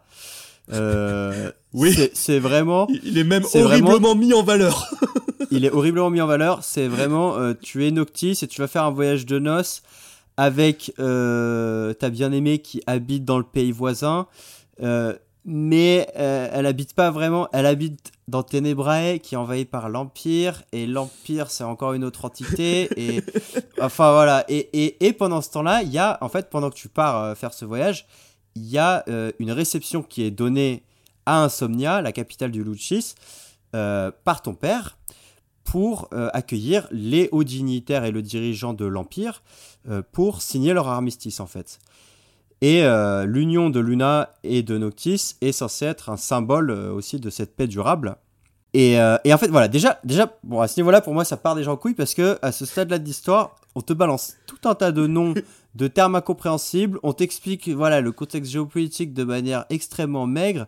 On te dit que Luna Freya, c'est l'oracle, euh, que tu dois aller retrouver, mais genre, tu sais pas ce que c'est l'oracle. Je sais pas ce que que c'est tu l'oracle. euh, tu dois aller à Alticia. Est-ce que c'est une ville? Est-ce que c'est un pays c'est un pays? Et avant ça, il faut te mettre en route vers Galdina. Mais qu'est-ce que c'est, putain, Galdina C'est tu une région, c'est un Euh, champignon. Qu'est-ce que On te parle d'un traité de paix entre le Niflheim et le Lucis via le mariage entre Noctis, qui est donc le prince du Lucis, et Luna Freya, qui est la princesse de Ténébrae, donc qui n'a rien à voir avec l'Empire. Enfin, c'est tu quoi rien, en Ténébrae, du coup Genre, vraiment, le début du jeu, tu es... euh, Il est voilà. chaotique. il est, il est chaotique. Et en plus, on nous dit qu'il y a un anneau qui a été volé par l'Empire, euh, mais que Ouais. Luna Freya, elle a réussi à l'emporter, machin, il y a un cristal, enfin... Voilà, il y a Voilà. plein d'informations qui sont euh, balancées d'un coup. Dans des temps immémoriaux, t'as eu une guerre entre voilà différentes entités divines qui ont fait que voilà. Enfin. Vraiment, c'est un, c'est un bordel le début. Euh, Euh, et- ap- après, et- à- et à préciser qu'en plus, toutes Ouais, ces alors je sais pas pour toi, mais toutes ces informations qu'on a au tout début, c'est que, alors sur PC, parce que moi, j'ai, à préciser, j'ai fait la version PC, pas euh, Ouais. console, donc la version PC Ouais. qui est sortie en 2018, mais ne serait-ce que pour la Mm. première fois. Toi, tu as joué deux Mm. fois, donc une fois sur PlayStation Ouais. et une fois sur PC avec toutes les extensions. Mais moi, la première fois que j'ai touché bah, sur PC, et est-ce que c'est la même chose ou pas sur console? Parce que toute exposition, en fait, on l'a dans une sorte de salle d'introduction avec différents tableaux chelous qui nous racontent l'histoire, mais par des textes, quoi. Donc, euh, t'es un peu en mode. euh, ah ouais. euh, Alors, je me, je me souviens Ouais. plus si tu as ces tableaux dans la version PS4, mais ce que je Mhm. sais, c'est qu'ils ont quand même, ils ont rajouté, bah, donc, des, notamment des images du film de synthèse, euh, qui, dont on parlera plus tard, euh, pour montrer un petit peu ce qui se passe en fait à Insomnia. Ouais. Parce qu'en fait, dans, dans la V1 vraiment du jeu, t'avais même pas ces, éléments- ces, ces éléments-là. Et donc, euh, t'étais complètement, euh, t'étais Largué. complètement largué, quoi. ouais, ouais, ouais, non, normal. Normal. ouais, Donc en fait, tout simplement, qu'est-ce qui se passe? Eh bien, pendant que tu pars retrouver ta bien-aimée pour euh, effectuer ton mariage, pour sceller ce- cette paix entre l'Empire et le royaume de Lucis, euh, eh bien en fait, il s'avère que l'Empire trahit sa promesse d'armistice et envahit la capitale du, du Lucis, donc la ville d'Insomnia, et tue ton père, le roi. Euh, et à ce moment-là, en fait, donc ta promise également, euh, Luna, Luna elle, elle se trouve à, à Insomnia à ce moment-là, mais on apprend qu'elle est parvenue à s'échapper. Bon, il y a quand même des rumeurs qui disent qu'elle est morte. Et c'est là que le jeu commence vraiment, parce que tu te retrouves roi d'un royaume déchu. Toi, tu es un Dark Sasuke attardé euh, de 20 ans prépubère, euh, qui, qui passe son temps à râler. Et euh, ce type-là va avoir pour mission de reconquérir son trône. Et c'est le postulat de, c'est le postulat de départ de, de FF15. Oui. Voilà. Et donc, alors, là, je pense que ça va être une petite partie clarification pour les gens qui éventuellement voudraient y jouer, ou, euh, parce que ça n'est pas du tout exposé comme ça dans le jeu, mais voilà, c'est juste pour. euh, c'est- contexte. C'est juste pour, euh, pour, voilà, pour tout rassembler. En gros, le principe de la quête principale, grosso merdo, ça va être donc de parcourir ce, ce monde d'Eos avec ce que je résumerai en quatre objectifs mais voilà, qui sont pas super bien expliqués et qui, voilà, on sait pas trop à quoi sert tel truc. euh, Enfin, encore Mm, une fois, mm, c'est assez mm. confus. Le premier, c'est mettre la main sur les armes royales de ta famille qui sont dispersées dans des tombeaux, dans les tombeaux des anciens rois de, de ta famille, éparpillés à travers la- le monde d'Eos. Le deuxième, c'est obtenir la grâce des six divinités d'Eos, qui sont euh, donc les, les- les divinités, c'est souvent des, Voilà. des figures récurrentes dans les FF, Mhm. euh, pour qu'elles t'aident dans ton combat remettre la main sur l'anneau des Lucci, donc qui est un anneau qui se transmet de, de génération en génération et qui permet au, au roi du Lucis d'utiliser les pouvoirs du cristal. Mm. Et enfin, dernier objectif, de reprendre possession sur le cristal. Qui a été enlevé ça, euh, pendant la période, ouais. ouais, ouais, enfin, mais Ouais, ça, qui a on- été enlevé pendant l'invasion de l'Empire. Et donc ça, c'est pas très bien expliqué dans le jeu non plus, mais en fait, le, le cristal, il, il a pour but, il sert à protéger Insomnia, donc la capitale, euh, et ses habitants de toutes les attaques qui pourraient venir de l'extérieur. Et ce, grâce à un mur magique qui euh, est en fait dressé par le roi grâce à l'anneau. Donc l'anneau et le cristal Mm. marchent en, en lien. Et ce, au détriment de sa propre énergie vitale. Mm, mm. Euh, mais voilà, tout ça, c'est des éléments qui sont absolument pas expliqués au début du jeu. On te dit juste, ah, euh, il faut aller faire ci, faire ça, telle quête, telle quête, mais tu sais pas pourquoi en fait. Tu. Sais c'est vrai qu'au début, t'en as aucune idée, hein. T'es en mode, mais. T'en euh, as aucune idée. Des armes royales, qu'est-ce que c'est? Pourquoi je fais ça? Pourquoi je ramasse des armes pour sauver mon pays? Je comprends rien. Enfin, Pourquoi euh, faut que j'aille voir les divinités? Quelle place elles ont? Quelle est la mythologie Ouais, de, bah, de. Eos? Euh, Pourquoi le rôle du roi c'est de protéger Ah Oui, parce que ça aussi c'est un truc qu'on Ouais. dit un peu au début, c'est que le roi doit protéger le cristal jusqu'à ce qu'advienne la naissance du roi élu. Euh, pourquoi pourquoi le faire Voilà, enfin c'est oui. Enfin, en fait, c'est ça. c'est que c'est pas clair. Voilà, c'est pas clair. Ouais. c'est pas clair du tout. Et voilà, désolé, on rentre déjà un petit peu dans les, dans les parties des, des points négatifs qu'on est censé aborder bien plus tard dans le podcast, mais Mm. euh, voilà, en même temps que cette euh, overview, euh, comment tu dis, putain, je suis mon Jean-Claude Van Damme, j'en peux plus, que cette, que voilà, que ce, que ce résumé, de- Résumé. du début de l'œuvre, vous, je veux vraiment pour les gens qui n'ont jamais fait le jeu, qu'ils puissent ressortir la confusion que c'est au début pour quelqu'un qui, qui débute ce jeu. Yep, euh, pas évident. Est-ce que tu as, ressenti la même chose toi aussi quand tu l'as fait Ah, mais j'avoue que quand j'ai commencé, euh, bah, Après, quand j'ai commencé, moi, la chance que j'ai eue, c'est que. Bah, et là, je vais éviter de trop l'aborder parce que ça fait partie de l'univers transmédia, c'est que j'ai eu le temps de voir le film, en fait. J'ai eu le temps de voir le film parce que moi, le Ouais. jeu, il est sorti deux ans après sur PC. Et du coup, j'ai eu le temps de Mm. m'informer. J'avais lu la, j'avais vu la, j'avais vu le, les, en fait, j'avais vu quand même, j'avais consommé tous les supports, tous les médias autour. Du coup, j'avais quand même Mm, un peu mm, le lore en tête et je savais quels étaient les tenants et aboutissants en jouant au début du jeu. Du coup, j'étais moins perdu que toi. Donc, j'avais quand même ce truc-là. Par contre, quand j'ai commencé à jouer, je me suis dit, ouf, bah heureusement que j'ai regardé ces autres trucs, hein, parce que sinon, euh, Ouais, ouais, ouais. et même, dans, même en ayant regardé les autres médias, il y a des choses pas claires. Ouais, comprends pas ouais, très bien. ouais, malgré tout. Malgré tout. Et, et c'est ce qu'on va voir, c'est un problème récurrent de FF15, c'est que c'est un jeu en gruyère Oui. et que le jeu à lui seul ne suffit pas en fait euh, pour comprendre le scénario. Et le scénario, souvent, c'est quand même le- avec les graphismes le- les deux piliers centraux de, de FF. Ouais. Et, et c'est ce qui fait que c'est un jeu très, très critiqué encore à l'heure actuelle. Hum, hum, hum. Écoute, je pense que, à moins que tu veuilles ajouter des trucs, euh, notre partie sans spoil, elle, elle s'arrête là. On a fait le synopsis du jeu. euh, Comment on a connu l'œuvre Bon, là, on n'a pas besoin de le dire, je pense que là. Oui, on je pense peut- que on c'est- peut le passer, hein. Ça... on peut le passer. Ouais. Euh, c'est. Je- en plus, j'avoue, je me souviens même plus comment j'ai connu. euh, Un trailer, enfin voilà, enfin, Ouais, en vrai, on s'en ouais, on s'en fiche un peu. Et donc, à partir de maintenant, on va rentrer dans une partie spoil. Donc, si vous vous en foutez, vous comptez pas jouer au jeu, allez-y. Mais euh, si malgré tout vous avez un intérêt, parce que c'est vrai qu'on démarre pas le podcast sur une note très positive, mais bon, voilà, moi, Continuez. petit spoiler, je vais quand même vous, en- je vous encourage quand même à, à mettre le nez dessus si, si vous aimez bien euh, ce genre de récit. Euh, mais donc voilà, si vous voulez pas être spoilé, à partir de maintenant, on va rentrer dans le lard du cochon. Exactement. À travers, du coup, bah, je te propose, mon gars, les- nos points positifs et nos points euh, négatifs. Ou alors, est-ce que tu veux qu'on avance un petit peu plus le récit euh, Qu'on explique plus de Oh, choses? bah, écoute, euh, non, je, enfin, je pense que c'est bien qu'on parte sur les points positifs et puis Bah, le se récit va se en même temps, au ouais. moment qu'on fait de nos discussions. Pour les gens, vu que là, on part du principe que soit les gens s'en foutent du spoil, soit ils ont joué au jeu. Ok. Bon, on peut parler Ok, un peu à cœur ouvert et, et puis au pire, on, on peut replacer des Mm, éléments de mm, contexte mm, s'il mm. faut, euh, si on est trop flou. Allez, mon gars, on commence. quand je regarde ma liste, ma liste de points négatifs fait le double. Ah, le triple de ma liste de points positifs. hein. Purée, quand même. Et malgré tout, je pense que je vais le recommander à la fin, mais on, va- on verra.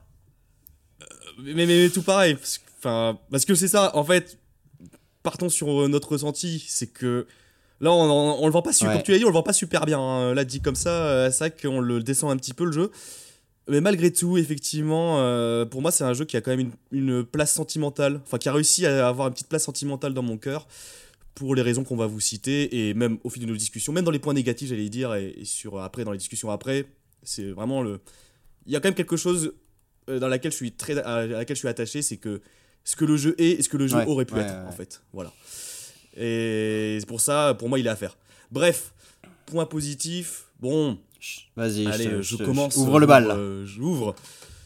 J'ouvre le bal. J'ouvre le bal. Bon.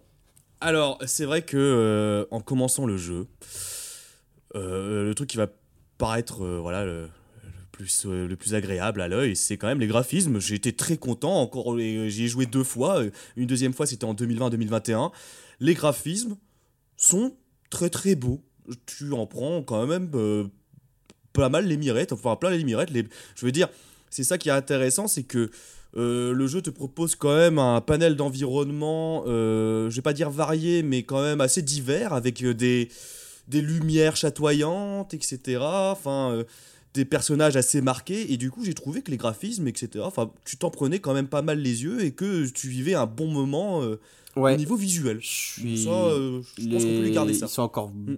Carrément d'actualité aujourd'hui, je trouve, les graphismes. Euh, en plus, donc voilà, ils ont créé un tout nouveau Mm, mm, moteur graphique pour l'occasion qui prend en. Enfin, qui gère euh, la modification de la lumière. Donc, tu as un cycle jour-nuit dans, dans le jeu. Alors, sachant, on l'a pas dit aussi, que c'est le tout premier Final Fantasy qui est en open world.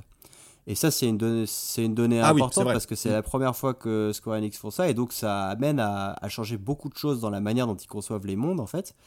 Euh, et euh, bah voilà, en tout cas, d'un point de vue graphique, ils s'en sont très bien tirés parce que euh, voilà, as des, quand il pleut, euh, les effets de pluie sont, sont superbement retranscrits.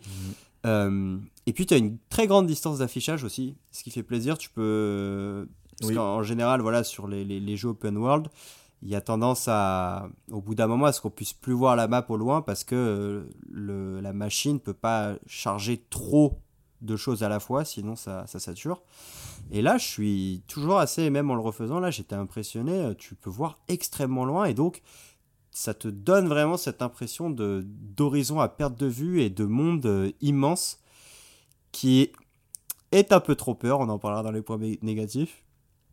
Euh, mais en tout cas, voilà, le, sentiment que tu as au tout début de, de partir pour une grande aventure, il fonctionne vachement bien et, c'est beaucoup porté par les, par les graphismes. Totalement. Bah, en particulier, en plus, quand les paysages euh, sont très inspirés finalement bah, des, bah, de ce que peut voir euh, notamment aux États-Unis ou dans euh, les contrées occidentales, hein, globalement. Hein, c'est pas du tout un climat, j'allais dire asiatique entre guillemets, qui est représenté ici. C'est vraiment voilà des grandes vallées, des grandes des étendues désertiques euh, qui voilà représentent un peu les grandes étendues, euh, voilà les grandes plaines américaines, et, et ou bien voilà des une sorte de canyon avec des grandes Mm. montagnes, etc., verdoyant, des forêts, des, des étangs à perte de vue. En fait, ce jeu offre des panoramas assez, euh, assez grandioses qui te, te donnent cette envie de découverte et d'aventure. Et ça, on peut pas. Et ça, c'est une grande qualité qu'il a.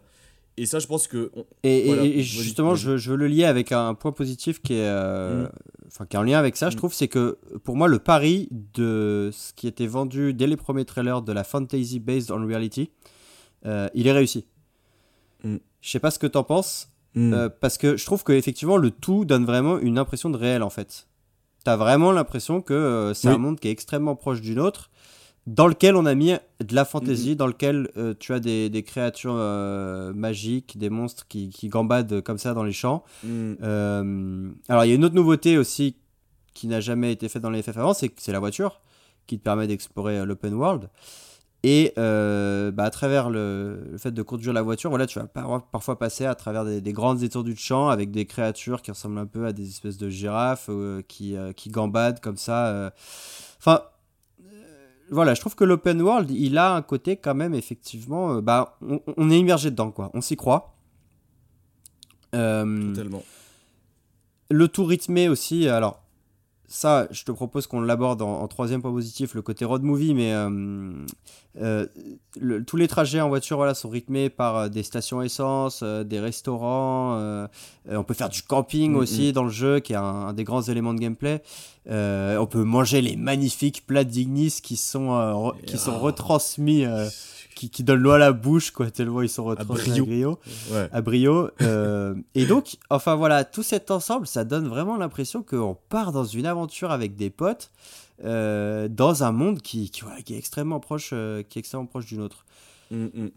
C'est ça. Et c'est vrai que cet ancrage dans la réalité, parce que c'est vrai que à préciser que c'est peut-être, enfin même, c'est le Final Fantasy qui s'ancre le plus dans une équivalence de notre monde, à nous, notre monde réel. Et, et ça qui est hyper intéressant, c'est que comme tu l'as dit, ça, cet aspect, on va dire, un peu réaliste avec la voiture, le- les stations essence et tout, c'est que, et on va finir par en parler, hein, c'est cet aspect road movie, euh, euh, et en fait, qui est peut-être le gros point positif du jeu, et euh, auquel, euh, auquel on s'attendait Ouais. pas forcément, en fait, aussi. Et ça qui est, je, que je trouve qui est intéressant avec ce point positif, c'est que c'est, euh, selon moi, hein, le, le point le plus Mm. fort du jeu, et en même temps, c'est ce que j'attendais le moins dans un Final Fantasy, ce qui est assez surprenant. Ouais, totalement. euh, je te propose, enfin voilà, le- moi le côté road movie, euh, je pourrais en parler en long, en large et en travers. Alors, Mm. donc on, on suit euh, quatre personnages. Donc il y a le prince Noctis dont on a déjà beaucoup parlé. Euh, il y a Prompto, Gladio et Ignis. Et donc qui sont, c'est un des reproches qui a beaucoup été fait d'ailleurs à leur sujet, qui sont tous assez caricaturaux. Euh, donc Noctis, euh, ça va être le prince un peu Dark Sasuke euh, qui râle tout le temps. Gladio, c'est le bourrin au grand cœur, en gros.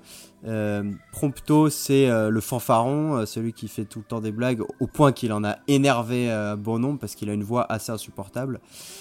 Et Ignis, c'est le sérieux, l'intello à lunettes, quoi, un peu badass en même temps. Mais qui règne, qui fait régner qui la fait régner, voilà, qui est le plus rationnel, qui est le plus logique, euh, etc. Mm. Et, euh, et en fait, donc le, les trois euh, Gladio, Prompto et Ignis sont à la fois les camarades de Noctis, mais sont aussi ses gardes du corps en fait. euh, ils travaillent Mm. pour la famille royale et donc euh, ils, sont, euh, ils sont chargés de, de protéger Noctis et de l'accompagner dans sa quête. Et en fait, euh, voilà, je trouve que ces trois personnages, enfin les, quatre personnages principaux, ils sont tous plus ou moins énervants à des degrés divers euh, au début de l'aventure. Mais au fur et à mesure qu'on va battre le pavé avec eux, qu'on va faire rouler la régalia, euh, qu'on va comprendre un petit peu plus, en apprendre plus sur le background de chaque personnage. Alors peut-être même c'est plus dans les DLC, à la limite, mais euh, mais quand on va voir, voit, on voit vraiment leur lien évoluer. Euh, et on, on grandit en fait un petit peu avec eux, on les voit grandir et je trouve que euh, voilà, il y a vraiment un, un attachement qui se crée et que les relations entre les personnages elles marchent Mm. vraiment bien. Et puis euh, voilà, voir passer Noctis de d'adoraleur à, à prince qui peu à peu comprend qu'il va devoir endosser le rôle de roi avec tout ce que ça implique et ses compagnons qui l'accompagnent dans, ce, dans, cette, dans cette prise de responsabilité. Enfin voilà, je trouve que les personnages sont vraiment bien écrits et les relations entre eux sont, sont voilà, on est sur la route avec Mm, mm, eux et, et on a envie de partir en voyage en fait. C'est ça. Bah clairement, en fait, tu l'as dit, c'est que c'est vrai que même si au départ ils représentent chacun des archétypes du RPG, et- enfin et de personnages, bah au moins déjà l'avantage de cet archétype, c'est que en fait forcément tu reconnais des traits de personnalité, etc. dans chacun d'entre eux, et donc ce qui fait que tu peux, si c'est bien fait, t'attacher au groupe, si c'est bien fait. Et c'est ça, comme tu l'as dit, c'est ça que je trouvais excellent, c'est que le groupe est bien fait, l'écriture est bien faite, l'évolution est très très bien faite. Et et c'est ça, Raphaël Eric, c'est que selon moi, ce que je retiens, c'est que là où j'attendais pas un FF, c'était par les moments de camaraderie, les petites phrases euh, un peu, alors peut-être un peu scriptées, mais pas vraiment non plus, où les gens ils se vannent entre eux. Au moment de combattre un monstre, t'as Gladiolus qui va vanner Noctis parce qu'il est tombé ou je sais pas quoi. Euh, au moment du camping, les voir jouer aux jeux vidéo sur leur console et tout, enfin la petite animation quand tu les vois jouer tous ensemble. Au moment de manger, tu les vois qui se charrient, qui se poussent, ou en train de démonter le feu, ou monter la tente. Enfin, toutes ces animations-là, et plus des éléments de petits, des petits, euh, des petits trucs de gameplay euh, qui favorisent l'immersion, parce qu'en fait chaque personnage a des compétences spécifiques à augmenter, euh, un peu annexes, qui s'augmentent plus ou moins en même temps. Euh, par exemple, voilà, Noctis peut faire de la pêche, Prompto fait des photos, ça c'est peut-être le plus important. Euh, euh, Ignis fait à manger, et Gladio, alors je sais plus ce qu'il fait Gladio. C'est le camping, enfin la survie Ouais. en gros. Ah, la survie, ouais, c'est bon, c'est c'est peut-être le truc le plus le truc le plus pété, Ouais, ça, mais- je sais- je sais même plus ce que c'est censé faire en fait. Je crois que tu gagnes des points d'expérience en faisant du camping, quoi, mais c'est un peu chelou ça. Ouais. c'est bizarre. Bon, c'est très bizarre. Bref, dans tous les cas, en fait, le fait qu'il y ait des expériences diversifiées qui apportent euh, quelque chose au voyage, en fait, t'as un petit sentiment. Ah. Ouais, un peu d'immersion quand même. T'as vraiment l'impression, comme tu l'as dit, de voyager avec des potes et ça, ça fait plaisir. Euh, c'est pour ça que pour moi, ce- tu vois, vieux, ce VFF gardera toujours une place dans mon cœur parce qu'à chaque fois que bah, je pars en rando, etc., ou que je pars dans un voyage un peu en mode road trip, bah c'est con à dire, mais je pense toujours, je pense à FF15. ah ouais, je comprends, je comprends tout à fait, mon gars. Voilà, et du coup, en fait, rien que pour ça, je suis un peu. Ouais, bah pour moi, c'est. Rien que pour ça, je conseille ce jeu en fait. Parce que. Bah, pour expliquer aux auditeurs, c'est qu'on est tous les deux fans de rando, on aime bien ce genre de voyage entre potes où on campe dans la nature et tout. Et du coup, en fait, ce genre de jeu. Bah, en termes de sensations, c'est pour moi, c'est ce qui est Enfin, c'est l'un des jeux qui s'en rapproche le plus, quoi. Et donc. euh, Enfin, je trouve ça trop cool. Enfin, genre, ce sentiment que t'as auprès du feu en camping, bah, ça, euh, quand tu regardes ça à travers un écran, les quatre compères qui se vannent autour d'un feu, bah, tu peux pas, tu peux pas t'empêcher soit d'être nostalgique parce que tu l'as vécu, soit d'être envieux parce que t'as envie de le vivre. Totalement. Donc, euh, ça- Bon, après, t'as un peu le côté. Gladio, il sort la tente de son cul euh, et, tout, et toutes les chaises et tout le Ouais. vois. Parfois, tu te dis putain, mais comment ils ont transporté tout ça Euh, En, en sachant qu'en en plus quand il campe, il laisse le matos sur place et quand il recampe, le matos se téléporte. Du coup, t'es un peu en mode, ouais, les gros, vous êtes très forts. ça reste un FF et un jeu, et donc il y a quand même des trucs assez illogiques. Mais en tout cas, les sensations, c'est vrai qu'elles euh, elles sont là. Euh, et c'est souvent un truc qu'on va chercher d'ailleurs dans les FF, et là, le, on nous le donne bien. C'est ce côté, voilà, on, on, on part, on part en exploration, on part, euh, on part Mhm. sur la route, quoi. Et ça, euh, ça. alors avec des limites qu'on va, qu'on évoquera dans les points négatifs. Mais euh, voilà, en tout cas, cet aspect road trip entre potes, il est super bien représenté. Un autre truc aussi que je trouve qui est bien, c'est les, les conversations qui parfois démarrent de manière spontanée dans la voiture, ou le fait que les personnages peuvent t'interpeller, parfois ils s'arrêtent devant un panneau, ils veulent te montrer un truc, euh, et ils t'appellent, et c'est à toi, tu as le choix d'y aller ou pas. Mm, mm, mm. Et le tout rythmé, comme tu l'as dit, par les photos que prend Prompto, et que tu peux passer en revue à la fin de. C'est vrai que c'est con parce que tu dis c'est c'est des putains de personnages de pixels, mais tu vois, ils se prennent en selfie, euh, ils prennent des... et puis ils font des petits commentaires sur les photos. Alors parfois des commentaires genre la photo elle est noire, euh, t'as trois bouts d'herbe, tu vois, et il fait ouais, t'as bien appuyé, euh, joli timing, alors qu'il y a ouais, ouais, mais ouais. mais euh, malgré les défauts que ça comporte, je trouve que ça marche quand même assez bien quoi pour euh, te donner une vraie dynamique de groupe quoi. Parce que oui, parfois ils prennent des photos assez auto. Enfin, parfois c'est un peu scripté, ils prennent des photos à des moments clés ou à des moments, on va dire, des, des points de passage presque. Mais ça n'empêche que l'illusion est là pour le coup et que t'as vraiment l'impression euh, voilà, qu'ils prennent des photos pour se marrer et, et c'est marrant. Et d'ailleurs, je trouve que ce petit élément de gameplay, on devrait le voir plus souvent dans les jeux parce que je trouve ça excellent. Mais euh, C'est pas mal, c'est pas mal, ouais. C'est pas mal en vrai. Bon, adapté, hein, mais euh, voilà, c'est cool. C'est cool. So you know it's hot where we're going. Will the camera fare all right? As long as I avoid open flames, it should be okay. I think. We don't have a spare if it breaks. Leave it in the car? Oh no, I'm taking it. Not every day you get up close and personal with the Archean. I kick myself if I miss the photo op. Spoken like a true photographer. As they say, better to try and fail than never to try at all. Look at you. Well, they say that. Not me. Well, you just do what you gotta. Hey, Ignis. How's it feel being away from the wheel? Positively frightening. What are you saying? That I'm no stranger to His Highness's driving habits. Appreciate the confidence. Read a book. It'll take your mind off it. I'd rather keep my eyes on the road for now, thank you. I guess nothing can take your mind off Nox driving. Un autre truc que j'ai bien aimé aussi, c'est le fait que, alors donc euh, dans les jeux type Final Fantasy, les RPG, il y a souvent euh, euh, une question de niveau et de prise d'expérience, de points d'expérience, qui sont traditionnellement obtenus euh, à la fin des combats.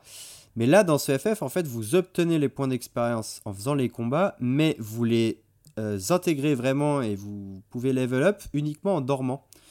Euh, et euh, si vous dormez, alors vous pouvez dormir en tente gratuitement, Mhm. euh, ou vous pouvez dormir dans des hôtels, donc en payant, ce qui vous fera bénéficier d'un bonus d'expérience parce que bah, techniquement vous dormez mieux.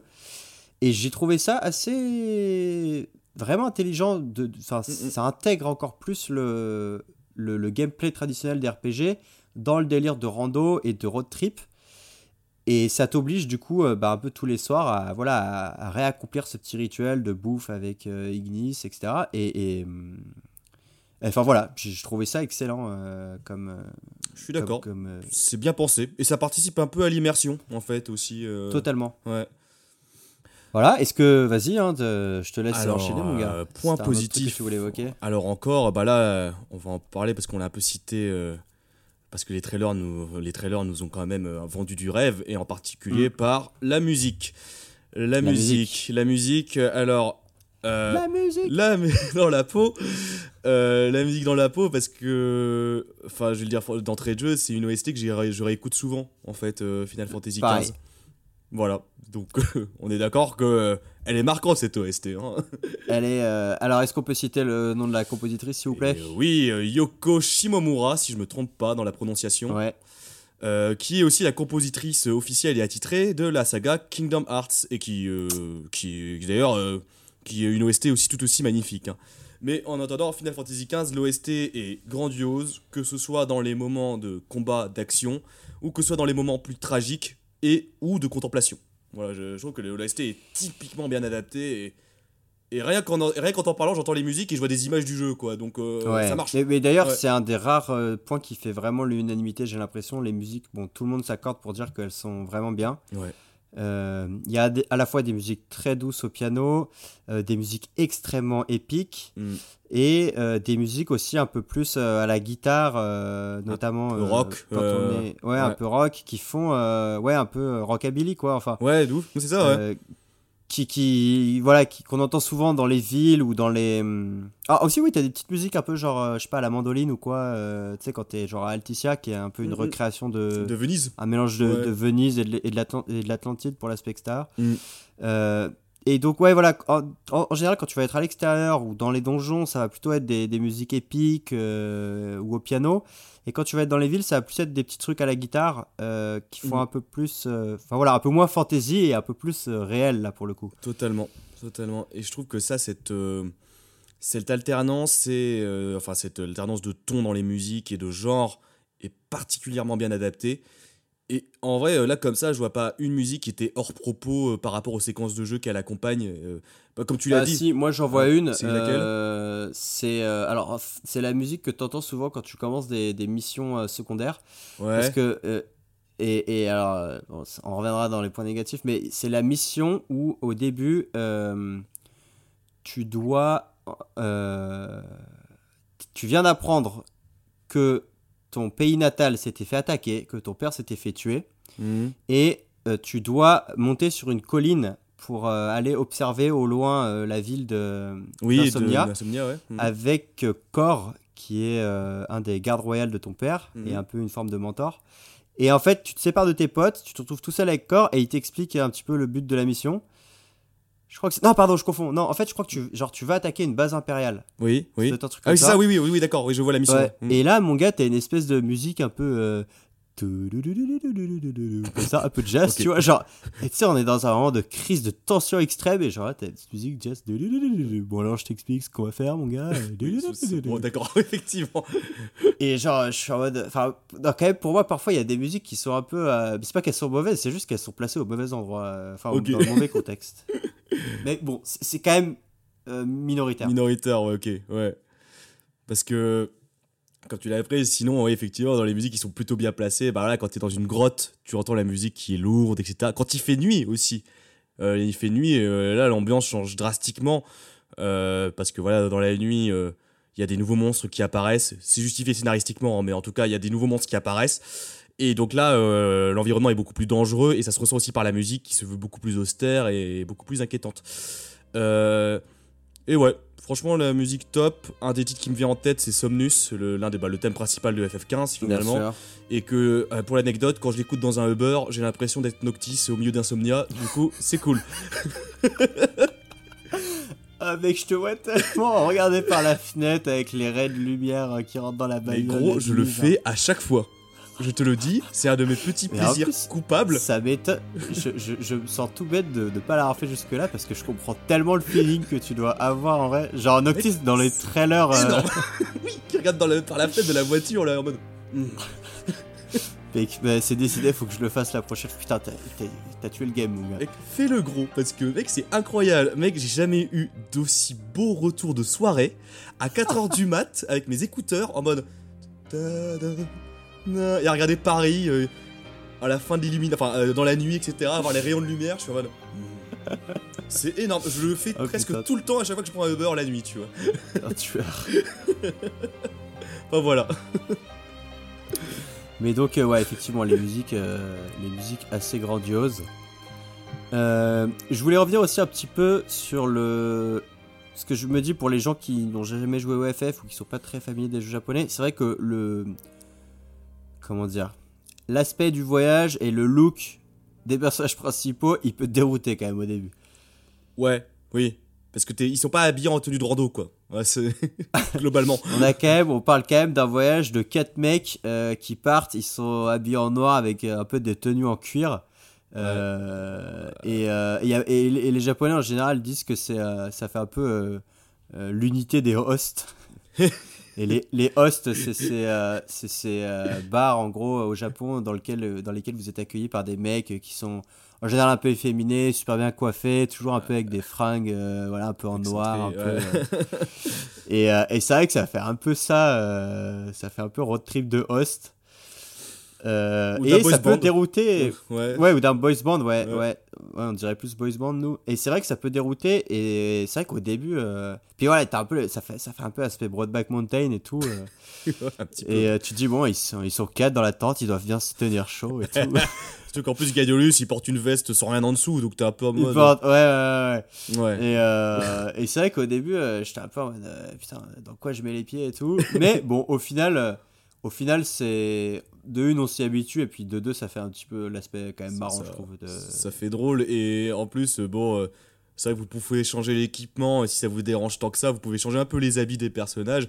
Malgré le fait que les habits de- d'un des personnages qui est Prompto. euh, franchement, il a pas été gâté niveau garde-robe, ce pauvre gars. Parce que Ah chaque, bon à chaque fois que tu l'habilles autrement, on dirait. euh, je reprends une expression de Banzai qui. Euh, qui est un youtubeur qui avait parlé du jeu à l'époque et qui avait dit qu'à chaque fois que tu habilles Prompton, on dirait un soumis de la fistinière. c'est vrai que c'est un... bon. Ouais, euh. C'est vrai que bon. En plus, il a la tête pour. euh, Voilà, donc du coup, ça fait un peu bizarre. Par contre, si vous avez la chance de jouer sur PC comme moi, il y a des mods. Et du coup, grâce aux mods, j'ai pu refringuer mes personnages. Voilà, pour plus d'immersion, parce que c'est mon petit plaisir kiffant. Mais bon, euh, voilà, tu t'y habitues globalement, quoi. Ouais, globalement. globalement, ouais. ça va. T'as pas besoin des mods pour vivre le jeu, quoi. Mais bon, par contre, c'est vrai que bon, moi, c'est un petit truc que j'ai regretté. euh, c'est que ça, je trouvais que ça manquait de présence féminine, quand même, mine de rien. Dans ce... Parce que d'habitude, dans la plupart des FF, t'as souvent, Ouais. aux côtés des héros, euh, au moins euh, une dame. Voire plusieurs. et Voire- voire plusieurs. Voire plusieurs, hein. Mm, mm. Et, euh, et là, quand même, c'est très très masculin comme. euh, Alors après, cela dit, justement, je, pense que le côté, euh, du moins au Japon, le côté bah, unité des hosts, ça, ça peut avoir, ça peut séduire euh, ces dames, euh, Ouais, les dames, un, certain, ouais. un certain public féminin. Mm, mm. Euh, Peut-être moins en Occident, je sais pas. Faudrait voir. Mais c'est vrai que c'est- t'as raison. euh, C'est vrai que la place de la femme est. euh, bah non, je vais pas finir cette blague. La place de la femme. la, place de, non, la place de la femme dans Final Fantasy XV, c'est ce que je voulais dire de base. Euh, est pas hyper mis en valeur. Enfin, t'as pas beaucoup de personnages féminins forts dans le jeu en lui-même. Ah, peut-être un. Si. Ouais. Si, si, la, la chevalière dragon. Un petit peu quand même. Allez.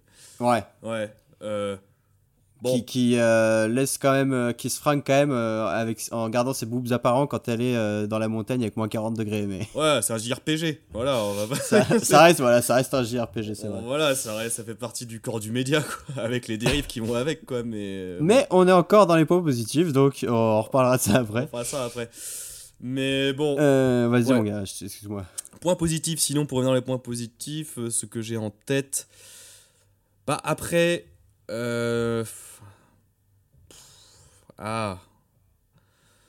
Ouais, enfin, bon, allez, si on doit prendre le jeu dans son IRT, plus les DLC, en vrai, vous, comme j'ai dit, ça revient avec la thématique du voyage, mais c'est vrai que vous vivez quand même globalement une épopée assez euh, épique, et ça vous fait voyager, Alors, bah, quoi. justement, ouais. ouais, ça nous fait voyager et je veux, je veux Mhm. quand même, moi je le mets dans les points positifs, Mhm.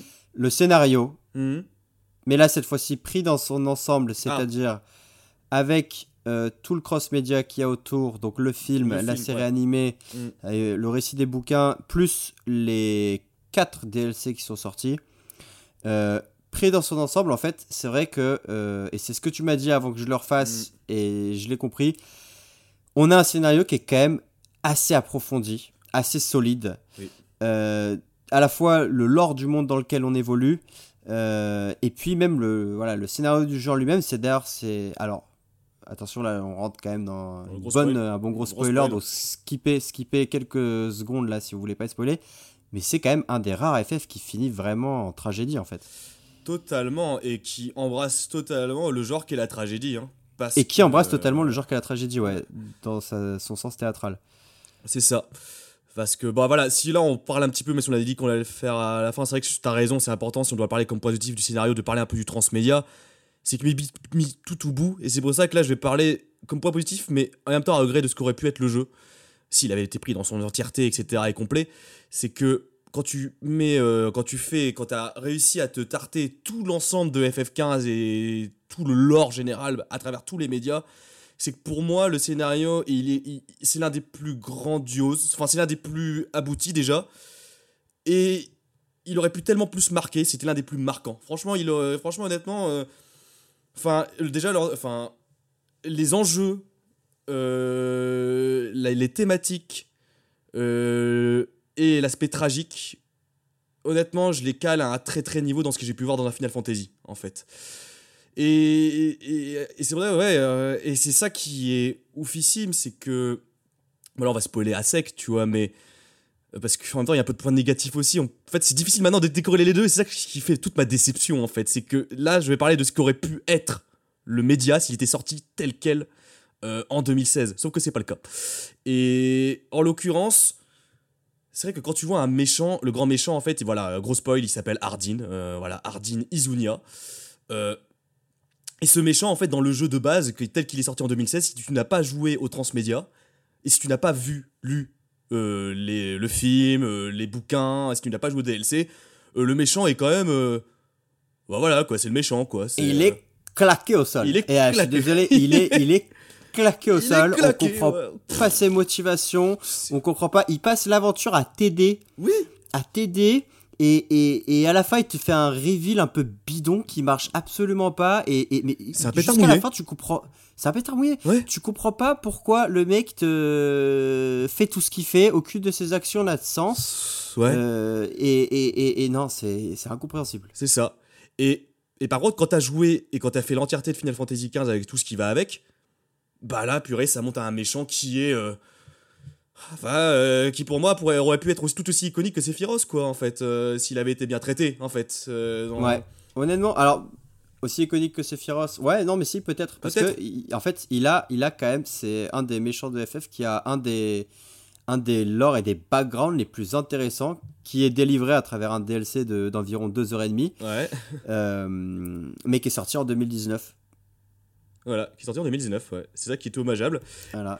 Et- Et, euh, et c'est un méchant beaucoup plus profond qu'il n'est pas au premier abord, mais c'est vrai que euh, pour la plupart des gens qui ont fait le jeu en, en 2016 à sa sortie ou en 2017 euh, et qui se sont arrêtés là, et c'était mon cas, et je n'aurais pas refait FF15 probablement si on n'avait pas eu le podcast pour le refaire, et ben moi je serais resté sur, sur cette image-là d'un méchant mais claqué au sol. Claqué au sol et sans âme, en fait, presque. Enfin, sans âme. Ouais.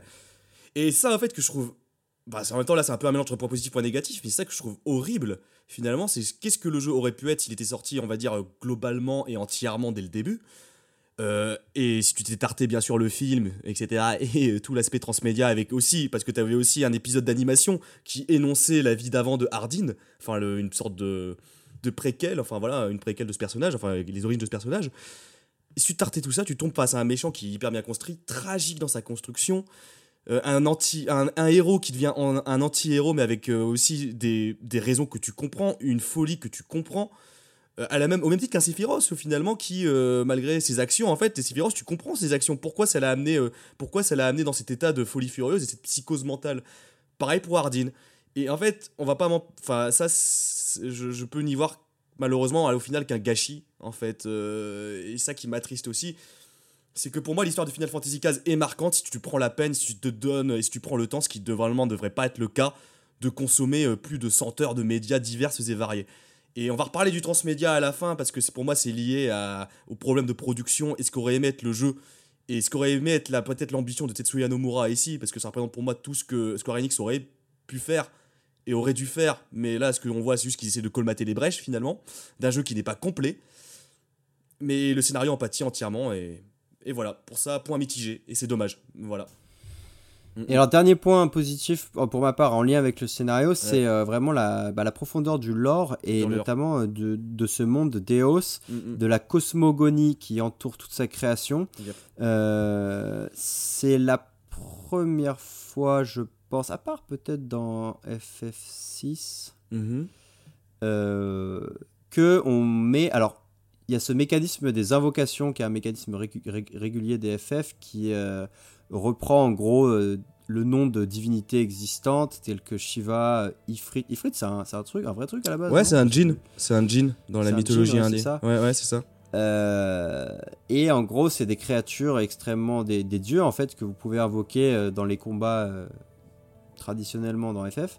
Et là, en fait, pour alors peut-être du coup pas la première fois, mais la deuxième fois, ils, ils mettent vraiment ces invocations au centre du récit Mhm. et au centre de la cosmogonie parce que en gros, l'histoire du monde d'Eos, euh, c'est un monde qui a été créé euh, par les dieux et euh, enfin alors par la déesse qui s'appelle Eos.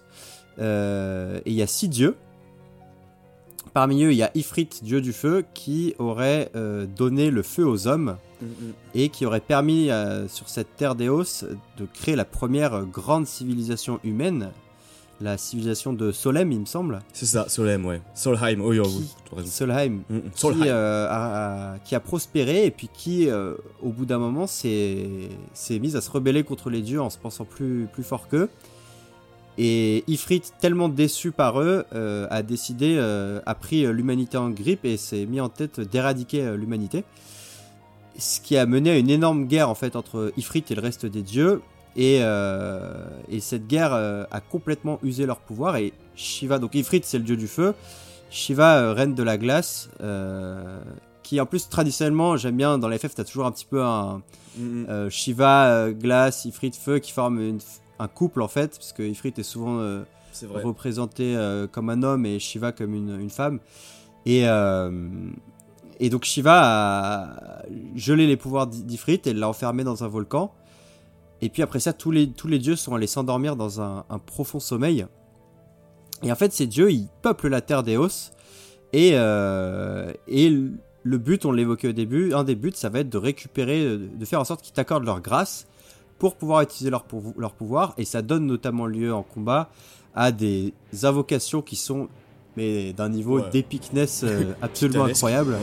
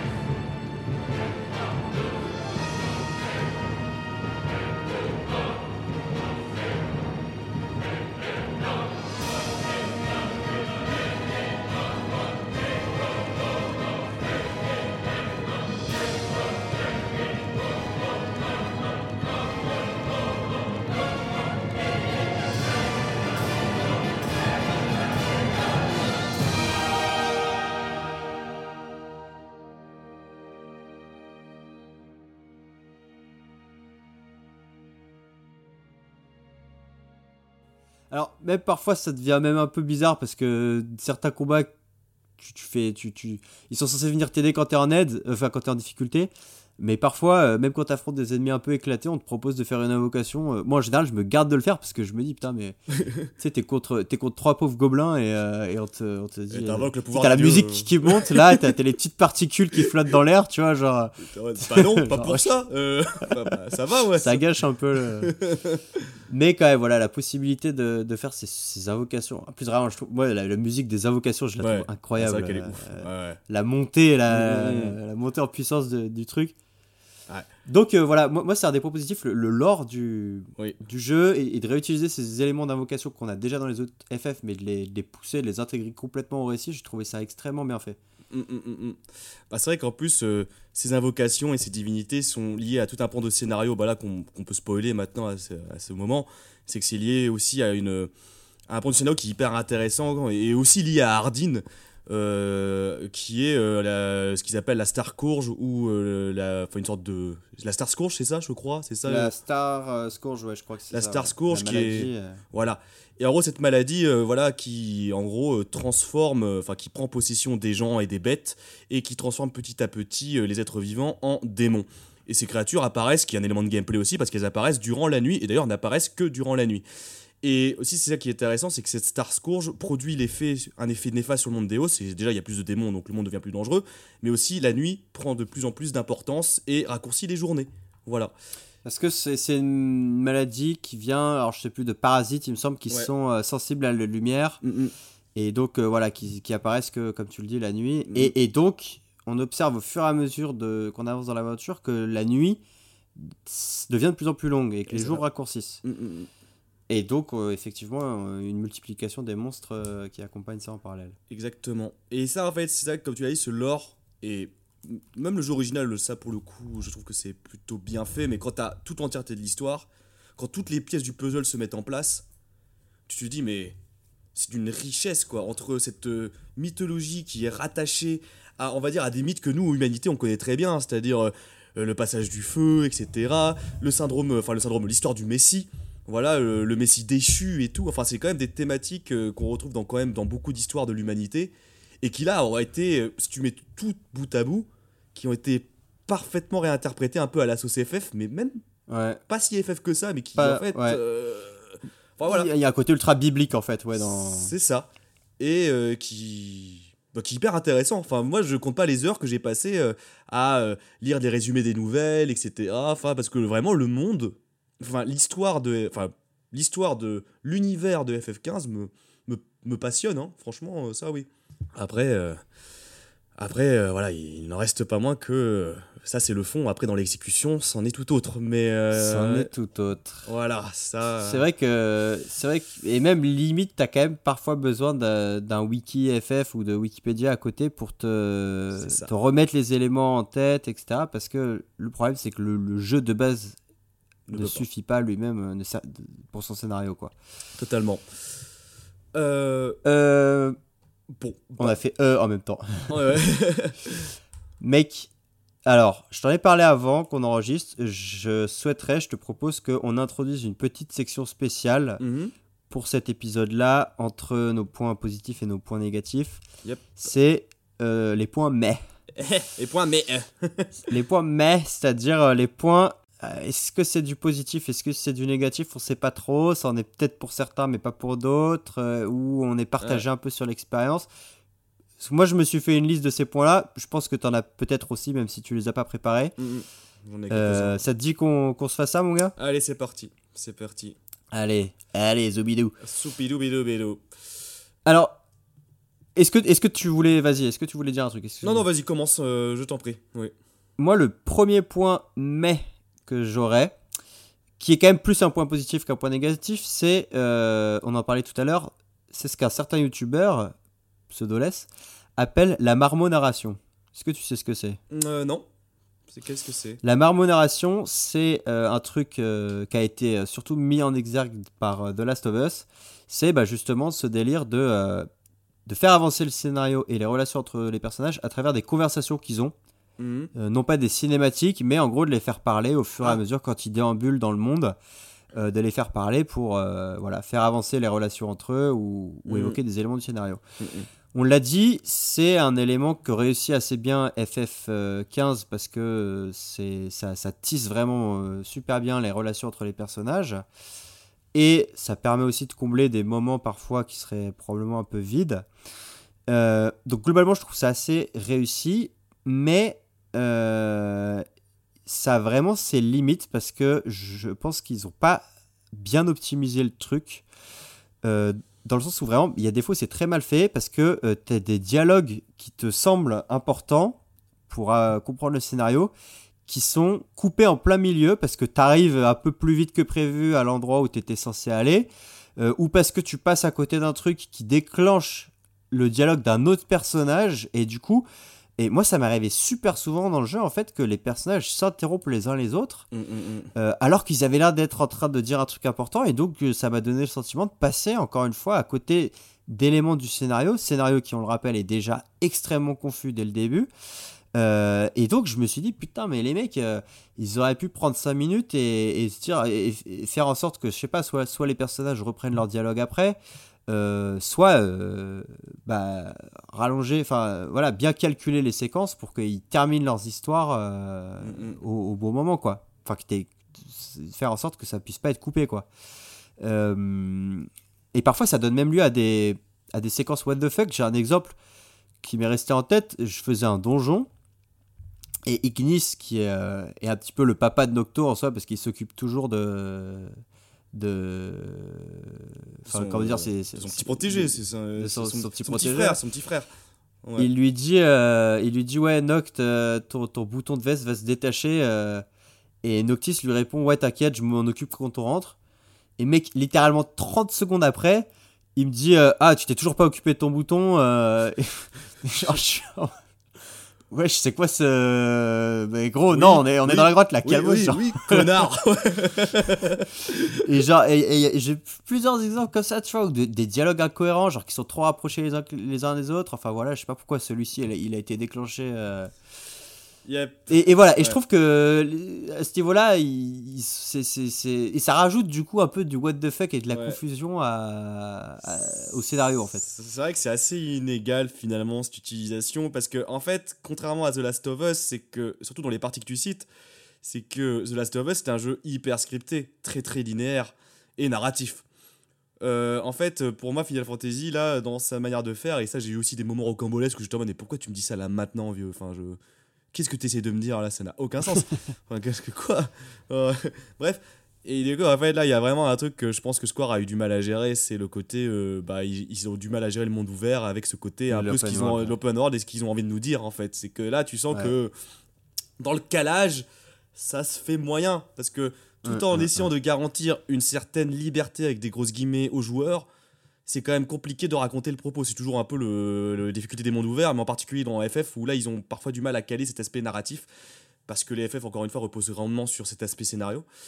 Mais ça, ouais, je suis d'accord. euh, Mais en même temps, tu vois, je peux pas m'empêcher de penser que c'est aussi un point positif, comme tu l'as dit au début, parce que euh, ça, parfois ça, ça marche très bien et ce côté camaraderie et bromance, euh, tu. Il, est hyper- il y a des moments très très opportuns, il est bien calé, quoi. Genre, typiquement, au moment euh, plus, moins scénario, mais plus quotidien, où tu vas pêcher un gros poisson, tous les gens ils vont être là en mode, et là t'as Gladiolus qui va dire Oh, Noctis, tu débrouilles super bien, mon pote, tu vois, genre, en lui mettant une petite claque au cul. Euh, et, et toi, t'es. Alors, je- On se retrouve dans la tente ce soir. pour, pour manger le gros poisson. Et. on va arrêter cette blague tout de suite. Et- Wink, wink. Vous avez compris, le gros poisson, c'est. Bref. Et, euh, et du coup, ce genre, parfois ça marche, mais dans les moments, on va dire, de quotidien. C'est vrai que les moments dans la grotte où. euh, on t'a Prompto un moment qui dit j'ai peur, etc. Ah, j'ai peur, nanana, parce que tu arrêtes souvent de gueuler Prompto. Et euh, même pas 10 secondes après, il va dire quand est-ce qu'on sort? Et toi, t'es en mode non, mais. vieux. euh, Enfin, oui, d'accord, j'ai compris. J'ai j'ai compris. Je, je- je- voilà. Te- Voilà, il y y, Ouais. y a- il y a des fois où c'est mal amené, c'est mal paramétré, c'est un peu. euh, Voilà, on, on sent ouais. c'est que c'est une première, quoi. C'est une première, ouais. C'est euh, ouais, c'est une première euh, et ça se sent. Ça se sent que c'est mal dosé. Ok, ouais, premier point, mais. Euh, mais-. Oui, mais. euh, Premier point, oui, mais ouais. euh, moi, en second point, je mettrais et je dirais. Alors, je vais être euh, assez précis et c'est vraiment le gameplay et les séquences de gameplay, notamment du combat. Le combat, précisément. pour- Ah, ben, ça faisait partie de Ballistique. Voilà, les combats. Je vois qu'on est sur la même longueur d'onde. Je suis content. C'est Euh, avec vous que je fais un podcast formidable. Euh, mais je crois bien, monsieur, je crois bien, depuis quelques bien, épisodes, depuis quelques mois déjà, depuis un an, plus. Un an et demi. Oui, c'est vrai qu'on n'a pas fêté notre anniversaire. Euh, ah oui, c'est vrai. Ah si, si, si, si, on l'a fêté avec Poul. Quand on était à 3, on avait dit que c'était, euh, vu qu'on l'a publié au bout d'un an, on a dit que, oh, c'est au bout d'un an. Ah, c'était les. Ok, Ouais, d'accord. ouais. Bon, comme, quoi, comme quoi. C'était pas si mémorable.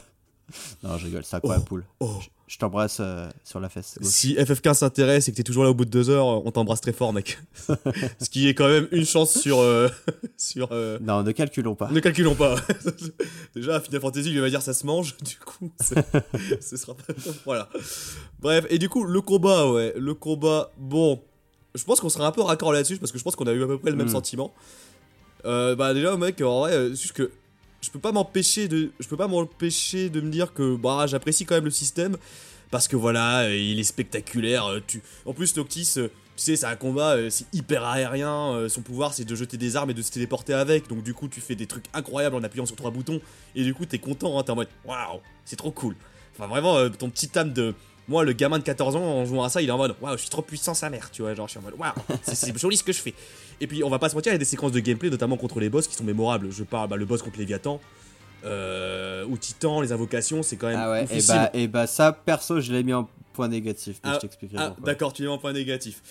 Mais voilà, pour moi en tout cas, ça fait partie de certaines séquences où le gameplay est cool, sauf que, wesh, euh, il est où la, elle est où la précision? Elle est où le côté évolution? Euh, Enfin, elle est où la stratégie des Final Fantasy un petit peu quoi Genre, Enfin, et il y en a. Ah ouais, c'est dans ce sens-là, toi. Ouais, tu veux dire que c'est- trop bourrin, en fait? Il y a un côté trop bourrin, a un côté imprécis du jeu si tu veux. Alors peut-être qu'on n'a pas le même ressenti au final, mais en gros pour moi, tu vois, Ouais. genre, typiquement euh, quand tu joues à la manette, voilà, t'as une touche où tu restes appuyé pour esquiver, une touche pour timer pour faire une esquive parfaite en gros. Et je trouve Mm. qu'en fait le gameplay il est virevoltant, tu vas partout, tu fais des trucs incroyables, sauf qu'il manque cruellement de précision dans la manière d'exécuter les actions. Et en fait t'as un côté, je vais pas dire bourrin, mais brouillon en fait. Où, euh, Ouais. où voilà, parfois t'as du mal à t'y retrouver et t'as tout un aspect stratégique que j'aime bien dans les FF en fait aussi Mm. quand bien même ils sont en, en temps réel, tu vois, il Mhm. y a tout un aspect euh, d'analyse au niveau des éléments, du choix, euh, de qu'est-ce que tu, comment tu vas préparer ton combat, etc. En particulier quand tu joues à des difficultés euh, difficiles, même si un FF n'a pas vocation à être difficile, hein, on ça, il y a d'autres débats, mais bref, en tout cas, il y a tout un aspect, enfin voilà, le, game, enfin, le gameplay se veut jouissif, mais à la fois très brouillon, et ce qui peut, voilà, euh, Enfin, ce qui peut parfois, pour moi, enfin, en termes de ressenti, à nuit en fait au sentiment de euh, ah j'ai accompli un combat quoi. Tu vois, genre. euh, Ok. Ouais. Mais alors, pour, pour moi, le côté Mm. brouillon du titre, euh, parce que bon, euh, bon, c'est un action RPG, donc de base, effectivement, il y aura a priori moins de stratégie que dans un RPG classique. Ça, ça va pas déranger. Je trouve quand même que tu as un petit côté, euh, parce que euh, tous les ennemis sont sensibles à un certain type d'arme ou à un certain type de magie, donc tu conserves quand même, euh, tu peux pas juste foncer dans le tas euh, comme ça.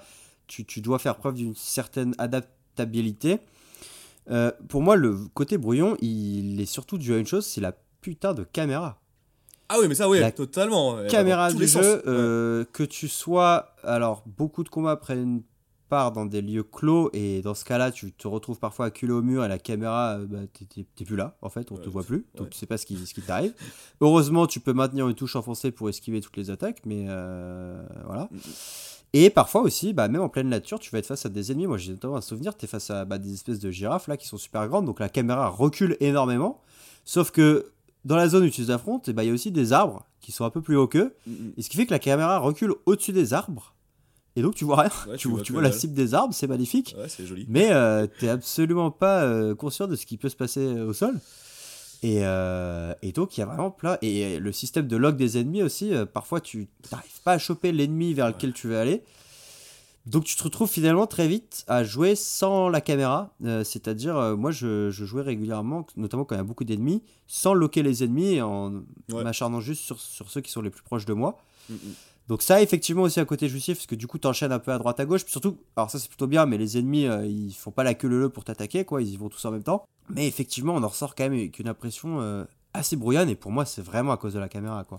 La caméra, bah ça je suis d'accord, ça fait partie du côté brouillon, mais moi tu vois, il y a vraiment le côté aussi euh, game, enfin vraiment dans le, tu vois, genre ne serait-ce que l'esquive, tu vois, je la trouve hyper imprécise en fonction quand tu laisses appuyer ou l'esquive parfaite, tu vois, je trouve qu'il y a une terme, Mhm. en termes de sensation personnelle, de sensation d'esquive et de maîtrise, tu vois, de ce que je fais. Parfois, Mhm. j'ai des moments, je suis un peu, putain, mais qu'est-ce que je fais quoi? Tu vois, genre avec la ça plus la caméra, je suis en mode, wow, wow, wow, où est-ce que tu vas, Noctis? Wow, wow, voilà, tu vas sur tel ennemi. Wow, ouais, d'accord, super. Euh, euh, voilà, fait. Et- Fais ta vie, fais, fais ta vie, ouais. Et du coup, parfois, j'ai l'impression d'une perte de contrôle dans ce que je fais. Alors, je fais des trucs stylés, je fais, parfois, je suis en mode. Ok, ok, tu l'as fait. Enfin, voilà. Et tu vois, et en fait, et après, c'est à côté un peu jouissif aussi, parce que vu que le gameplay de Noctis repose sur euh, les esquives aériennes, euh, les enchaînements et tout, avec la téléportation. Voilà, mais en même temps, voilà, t'as le côté de perte de contrôle parfois euh, où je suis un peu en mode. Complètement, ouais, Voilà. ouais, ouais. et ça, pour parler du gameplay, parce qu'avec les extensions, tu peux aussi, ce qui n'était pas dans le jeu d'origine, mais avec les extensions, c'est que si tu, tu peux débloquer le gameplay d'autres personnages, voilà, qui reprend en fait le gameplay des DLC, en fait. Mm. Euh, bon, euh, alors c'est marrant, en plus, c'est toujours un bon ajout, je trouve, mais après, bon, c'est assez dispensable parce que. Ouais, j'ai essayé pour le coup, parce que Ouais. tu m'as dit assez tardivement dans l'aventure que Ouais. c'était possible, je, je l'ignorais. Mm, mm. Perso, je trouve pas fou furieux non plus le gameplay des autres personnages, quoi. Bah, c'est que ça reste quand même Noctis le plus jouissif. hein. C'est ça, exactement. Parce que t'en as un si tu sors personne shooter, mais. euh, oh, euh, pas ouf. Euh, Enfin. Mais fait, fait par Square Enix à la FF, donc. euh, Pas dingue. euh, Euh, Gladiolus, son gameplay, je suis désolé. Euh, Ouais, il est- nul. il est éclaté, hein. Il est éclaté. Ouais. Et limite celui qui se rapproche. Nul. Nul. Tu es mauvais. mauvais. mauvais. Et limite celui qui est un peu plus jouissif parce qu'il est hyper rapide, c'est celui d'Ignis, mais il reste hyper imprécis, quoi. Mais juste qu'en fait, vu qu'il fait piou piou piou piou piou, il se téléporte. de- Enfin, il est hyper rapide, t'es en mode, waouh, c'est joli. Mais. bah, en, fait, ça. en fait, pour moi, c'est ça. Parfois, les combats, c'est, oh, c'est joli. Mais c'est. c'est- Ouais, ouais, il y a un peu de ça. Mais bon, au, au Ouais. moins, c'est vrai que le côté spectaculaire, il est réussi. C'est sûr. Et surtout quand tu débloques une phase de gameplay euh, qui est euh, l'arminger, euh, c'est-à-dire le déblocage de tes pouvoirs complets, euh, qui est justifié aussi par le lore aussi, mais bon, ça tu l'apprends après. c'est que c'est que là, pour le coup, tu sais, quand tu débloques les armes fantômes qui se déplacent, Ouais, tu, ouais. tu voles en même temps. Et je sais pas si toi, t'as débloqué dans ta partie, dans ta deuxième partie, le full arminger. Le full arminger. Non. Ah, bah ça, le full arminger, en gros, c'est. Tu dois remplir plusieurs trucs, etc. Et en gros, tu, déposes tu débloques un arminger qui dure plus longtemps dans le temps et qui en même temps est encore plus spectaculaire et tu peux faire des combos finaux, tu vois. Et, et du coup, tu te retrouves, je t'invite à regarder sur YouTube, c'est la flemme de rejouer au jeu. Et c'est juste. Là, typiquement, là, on est dans ce qu'on décrit depuis tout à l'heure, le impressionnant, je sais pas trop ce que je fais, mais vas-y, c'est cool, quoi. Genre, tu vois. c'est Vas-y, poteau, fonce, moi je te regarde. Voilà. Donc, euh, ouais. le gameplay euh, combat, je précise, un gameplay Mm, combat. mm, mm. Et, et voilà. Ça, je le mets dans le oui, mais euh, bon, voilà. C'est vrai que ça a totalement sa place dans le mais. Le mais. Mm. Euh, personnellement, pour moi, autre point mais, c'est. Euh... Excuse-moi, je me suis perdu. C'est la voiture. Ah, ouais, c'est un grand mais. La voiture, euh, parce que. Alors, moi, perso, j'aime beaucoup. Mais Mhm. je sais que c'est un sujet qui divise énormément. Et à raison. Euh, donc, c'est la première fois qu'il y a une euh, voiture comme ça au centre. Et d'ailleurs, même, j'entendais un youtubeur dire que c'est probablement le cinquième personnage euh, de FF15 et je suis entièrement d'accord avec ça. Mhm. Euh, parce que Mhm. c'est vrai que t'as quand même un petit attachement, c'est la voiture que te prête ton père, euh, la Regalia et. euh, Petit attachement émotionnel. et Mhm. là, il y a un petit, un petit attachement quand même avec la bagnole. Mais le truc, c'est que la voiture, contrairement à la plupart des mondes ouverts, la conduite est extrêmement limitée en fait. Alors déjà, euh, pendant toute une bonne partie du jeu, vous pouvez même pas conduire de nuit. Euh, Alors si tu peux, mais tu es obligé de le faire en mode manuel. En fait, vous avez deux, deux choix quand vous prenez la voiture. C'est soit vous laissez Ignis conduire, et dans ce cas-là, vous choisissez un point jusqu'auquel vous voulez aller. Soit vous prenez les commandes en mode manuel, mais voilà, c'est de la conduite semi-assistée parce que vous êtes toujours obligé de rester sur la route. Mm. Euh, et il n'y a pas de voilà il y a pas de grosse euh, ça on part pas dans la pampa euh, faire des 3-6 euh, looping C'est pas un GTA, quoi. hein. Ouais. c'est pas un GTA et donc je peux comprendre que certains se sentent très limités et qu'il y a un côté parfois tu peux subir le trajet parce que bah on te la map est relativement vaste et tu peux parfois avoir un trajet de 7 minutes en voiture où bah voilà t'es là t'es sur la route et, euh, et il se passe rien. Alors parfois les personnages lancent une conversation. Mais 7 minutes c'est très long quand même. Et il y a l'option de faire un voyage rapide. Alors sur PC, ça se ressentait pas trop parce que les chargements sont rapides. Mais quand tu fais ça, mon gars, sur PS4, t'avais jamais recours au voyage rapide parce que ça te lance un temps de chargement, Ah ouais, d'accord. euh, mais d'une longueur, euh, mec, il faut poser un RTT quoi. et, euh, et, et- et- et du coup, ouais, c'est soit subir euh, voilà, 7 minutes de bagnole, soit te taper un long temps de chargement. Ouais. Et, donc, euh, et en plus, t'es obligé de payer pour le voyage rapide. Genre, ça c'est pareil, je comprends pas. Genre, t'es obligé d'utiliser des, des guilds, donc la monnaie du jeu. Genre, je sais pas, c'est ta caisse. Tu... Pourquoi tu payes Enfin, Pour l'essence, mec. pour, ouais, alors, et alors, t'as aussi cette mécanique de l'essence que moi j'aime bien personnellement. Euh, Mais euh, t'es obligé de recharger régulièrement de l'essence. Alors, on, on- on se moquait d'ailleurs de, Oui. du prix de l'essence dans le jeu. Genre, il, doit le, je crois que tout le cœur, tout le cœur de- de- du monde d'EO, c'est constitué de pétrole parce que ça coûte vraiment mais trois fois rien. Sachez qu'un paquet de chips coûte plus cher qu'un remplissage de bagnole, quoi. Donc. euh, Qu'un- plein d'essence, ouais. Partons là-dessus. Euh, Ce monde doit être merveilleux pour ça. Ce monde doit être beau, ouais. Mais par contre, effectivement, euh, il y a cette mécanique qui fait que tu peux tomber à court d'essence, et dans ce cas, tu es obligé de pousser ta bagnole. Et c'est vrai que je l'ai fait une fois, genre, euh, juste pour voir, en restant proche d'une ville, tu vois, il me restait plus beaucoup d'essence, donc j'ai Mm. fait euh, un peu des allers-retours et tout pour euh, épuiser l'essence à, genre quoi, 300 mètres de la ville. Mhm. Je comprends que, mec, si tu tombes en rate d'essence à, à 1 km de la prochaine ville ou à 2 c'est chiant, c'est long. Ah bah ouais, là c'est une petite phase où tu pousses ta caisse et t'es pas.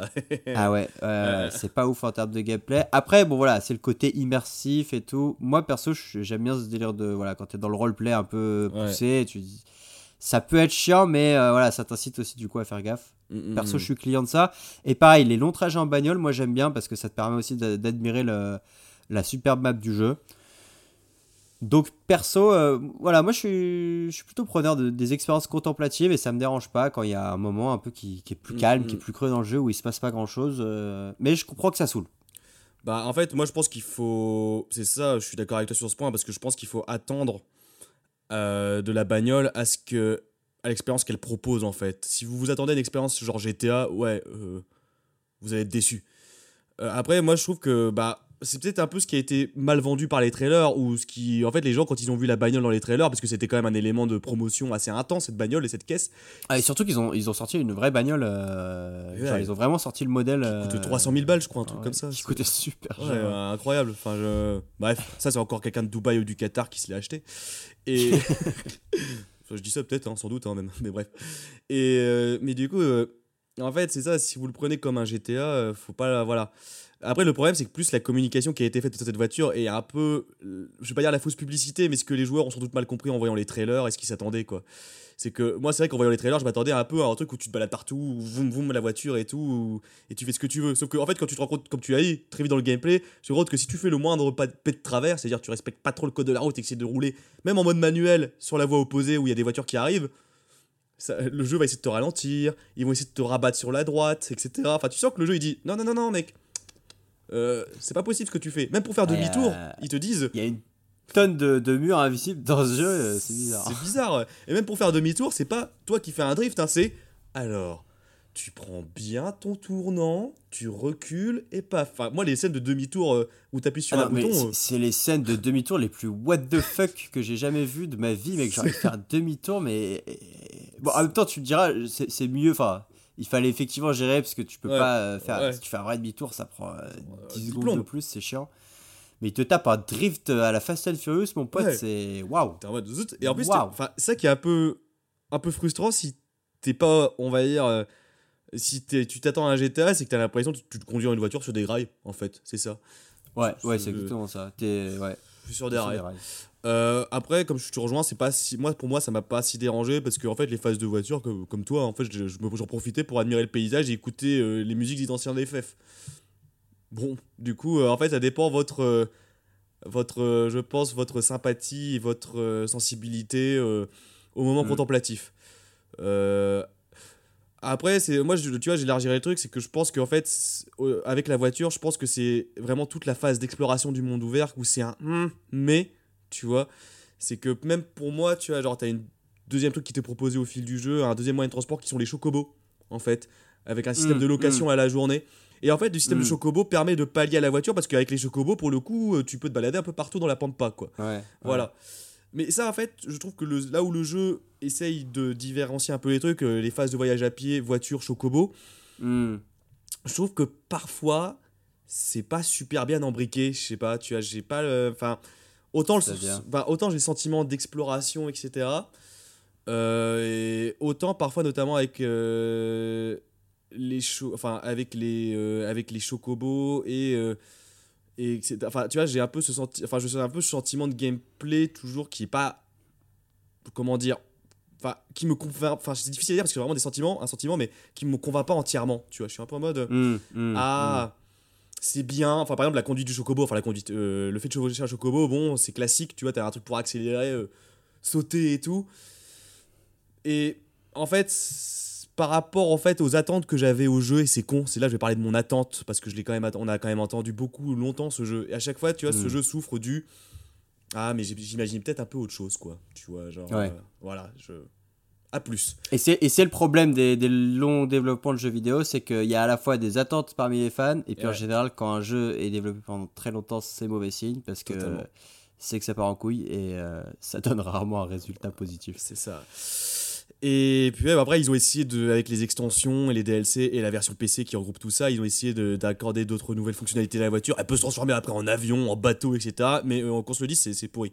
Enfin, genre, je- Ah mec, ah mec, ce, ce mode avion éclaté au sol. Mais ah, ah, ça, c'est point négatif, ok? Ah, Là, on est dans les points mais. Ah, ouais. Bah. L'exploration, la voiture qui se transforme en avion, c'est un non. Hein. Faut, ne rajoutez pas cette feature à la fin, quoi. Genre, c'est c'est nul. Bref. Enfin, si rajouter là, mais dans un monde dans lequel c'est utile d'avoir. Oui. C'est pertinent d'avoir un truc pareil. Là, non. Parce, Parce que. qu'en fait, tu, tu donnes vraiment un faux espoir aux joueurs euh, avec ce. Mais vas-y, on va en reparler. On, on va en parler, plus tard, ouais, s'il te parce que ça fait partie du monde. J'ai ouais. beaucoup de haine envers ce, envers truc-là. Ce truc Ok. Donc voilà, voilà l'exploration en demi-teinte, enfin l'exploration, les modes de transport en demi-teinte, je suis d'accord. En euh, demi-teinte, ouais. euh, Mais après, encore une fois, bon, moi, la voiture, mine de rien, euh, je trouve que tu vois le côté justement contemplatif et tu sens une certaine longueur dans les trajets, ça fait aussi partie du délire road, road trip. Ouais. Et donc, je, voilà, pour moi, je suis prêt à l'accepter et ça m'a pas dérangé outre mesure. Ouais, globalement, ça m'a pas plus choqué. Ouais. Jusqu'à ce que j'ai euh, fini l'histoire du jeu et donc parcouru un peu l'essentiel de la map. Là, après, je te cache pas que j'ai commencé à plus skipper les, Mm, mm. les trajets, mais euh, en tout cas, voilà, toute la durée de l'aventure principale, je trouve ça vraiment agréable parce que tu découvres le monde au fur et à mesure, en même temps, euh, à travers les vides de la caisse, donc voilà. Mm. Je suis d'accord. Je suis d'accord. Euh, Encore des points. hmm. Est-ce que tu as encore, euh, toi, des points hmm alors, en fait, euh, j'ai encore deux points hum, mais que j'aimerais aborder. Mhm. c'est. Et là, on va. C'est un, sujet euh, qui est en filigrane depuis le début, parce que je pense que ça fait vraiment partie des points mais. Et bah, c'est le. Le. Comment on appelle ça? L'étalement du, du, du scénario sur une multitude de supports. Ah. Est-ce que c'est une bonne ou une mauvaise idée en Donc fait là, tu veux qu'on parle du transmédia là euh, maintenant Du transmédia, je pense que ça a sa place dans les points mais. Mhm. Euh, est-ce que, tu, est que tu penses aussi ou est-ce que tu veux qu'on le garde pour après Euh, bah, en vrai, je pense que le transmédia, on- ça peut être même un sujet en soi, parce que pour moi, il regroupe en fait aussi toutes les problématiques du développement et tout ce qui était, aurait pu être ce jeu et toutes les attentes aussi de Tetsuya Nomura. Tu vois, enfin, pour moi, le transmédia, pour le coup, je suis d'accord, c'est un point mais, euh, totalement, pour même les raisons du scénario qu'on a cité, qui est aussi, en fait, pour même le scénario. Mais pour Mm. moi, je le réservais en point, j'allais dire, presque à part, hein, parce que ce point-là, il est. En fait, déjà, je trouve qu'il a le mérite d'être euh, très, entre guillemets, très profond, en fait. Et aussi, euh, il- pour moi, il est assez transversal, ce truc de tout ce que est, euh, a été problématique dans FF15 et ce qu'aurait pu être le jeu et ce qu'il aurait pu faire mieux aussi, quoi. Voilà. Mais je suis d'accord, c'est un point mais, un gros point. C'est même le point central et épineux du mais de FF15. Et épineux du mais, euh, parce qu'à titre personnel, voilà, juste pour donner mon avis en quelques mots, euh, en fait, je trouve ça intéressant sur le papier de dire on va étaler le scénario sur une multitude de supports. Et, et un peu comme ils l'ont fait avec FF7 en fait, parce que ça te permet vraiment de développer, Mhm. euh, euh, de rendre le truc encore plus iconique, de créer un vrai univers étendu. Et euh, voilà, sur le papier, c'est pas une mauvaise idée. Le problème là dans l'exécution de FF15, c'est que ça a été fait euh, au détriment du jeu principal. Ça, en- ça en a fait un, un bout de gruyère plein de trous Mhm. qu'il faut combler avec du contenu supplémentaire. Et donc, bah, c'est pas comme ça que ça devrait être fait en fait. Euh, Parce que, voilà, comme on l'a dit, si tu sais pas ce qu'il y a euh, autour, si tu, comme je pense 90% des gens qui ont acheté le jeu, si tu te contentes du jeu, tu vas passer à côté en fait du scénario. Et je, et je pense que c'est pas une. euh, Enfin voilà, ça a pas été une stratégie payante en l'occurrence, même si l'idée est bonne sur le papier. Mm, mm. Bah en fait c'est que en fait le jeu et c'est le problème contrairement à FF7 c'est que le jeu ne se suffit pas à lui-même. Et quand un support et une œuvre où l'histoire est tronchée, coupée et répartie en travers différents du support bah c'est pour moi c'est un problème en fait. Soit il y a une vision mercantile euh, qui est euh, vas-y achète ma merde euh, soit il y a une euh, bon j'exagère un peu mais soit il y a une vision en fait où c'est pour combler des trous. Dans les deux cas c'est pas hyper Mhm. reluisant et ça ça marque selon moi une faiblesse dans la production. Mais c'est pour Mm, ça mm, le mm, mais, et, et ça qui est dommage, et, et- et c'est ça pour moi ce qui incarne ce que la phrase du ce jeu aurait pu être, c'est que bah c'est le problème du transmédia, c'est que effectivement. euh, bah, si tout cumulé, euh, si encore une fois Ah, je si, le si répète, tout ce qui a été euh, développé dans le voilà. transmédia était euh, dans, le jeu, principal d'origine, ça aurait été incroyable. Ça aurait été ouais, l'un des meilleurs FF qu'on ait jamais connu, quoi. Enfin, depuis un moment, mais ce n'est pas le cas. Donc, mais on y reviendra, je pense. Sur... Bah, on y reviendra, comme dit, on y reviendra sur le transmédia ouais, pour en parler On en davantage. parlera à la fin si tu veux. Voilà. Et mon dernier point mais, c'est un petit point mais, mais quand même d'envergure. Et je pense que ça va être une, mini partie où où il va y avoir beaucoup de spoil ici. C'est que je trouve que l'avant-dernier combat du jeu est incroyable. Mhm. C'est le meilleur. Et d'ailleurs, c'est le seul combat contre une invocation que je trouve réussi. Ifrit Euh, euh, ouais, bon, Ifrit. J'ai spoilé, hein, mais... Par contre, le dernier combat, il est éclaté. Ah, mais il est nul Ah, oui, il est nul, Il est, nul Mon gars, pour moi, le vrai dernier boss de FF15, c'est Ifrit. Ah oui, non, mais euh, le combat contre... Bon, spoil, hein, mais vous en doutez, le combat contre Hardin... Il est, il est euh, de la maniabilité est naze et le combat en lui-même, il est, il est à. Disons que tu t'es contre Ifrit, on te fait monter la sauce Ouais. jusqu'à la stratosphère limite, et après tu tombes contre Ardid qui est, qui se fait en plus en un claquement de doigts et qui finit un peu en autre boudin quoi limite. euh. C'est ça, euh, puis même la mise en scène, quoi, genre, Ouais. elle est nulle, genre, la map est hyper sombre, tu vois Ouais. que dalle, à un moment donné, tu vois les Le deux gameplay est dégueulasse, le gameplay est c'est incompréhensible. Ouais, à un moment donné, les deux personnages s'envolent dans des décors vides, et, et tu vois, ils se balancent des épées à la gueule, et t'es en mode...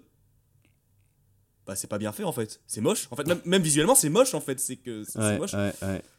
Bah du coup, euh, ouais non, le, en plus même la musique est pas marquante, c'est chose étonnante pour un FF. Ouais. Euh, Ouais, c'est vrai. La musique du combat final est pas marquante. Euh, effectivement, je suis d'accord avec toi, le vrai boss final de FF15, c'est Ifrit. Et, et voilà, et j'allais dire, euh, le boss final du dernier DLC, qui est le DLC Hardin, est beaucoup plus marquant. Et, et beaucoup plus marquant, ouais, totalement. Même totalement. Enfin, en tout cas, en termes de gameplay, le de combat, etc. Ouais, Ouais, euh, et de ouais, musique et de lore. Tu vois, je trouve que, ouais, là, il y a une vraie symbolique, il y a un vrai truc. Euh, Ouais. Enfin, là, tu vois, quand j'ai fait le DLC Hardin et le combat, euh, bon, euh, on, on spoil. euh, Enfin, euh, bon, non, on va- on- Non, pour simplifier, pour simplifier on va pas encore, dire oui, parce que sinon, après, ce serait trop compliqué à rentrer dans les détails. Mais ce boss final, tu te rends compte de toute la tension dramatique, etc. Ça, c'est un vrai combat de boss Mm, à la FF. mm, ça, mm, t'es mm. en mode, Ouais. ouais, euh, cool, cool, cool, cool, tu vois. Mais non, par contre, le, le boss de FF15, ouais, je suis d'accord. euh, Et ça, ça a grandement participé à la, la fin de la première fois que je l'ai fait. J'étais en mode, mais putain, j'ai j'ai perdu mon temps euh, pour ça.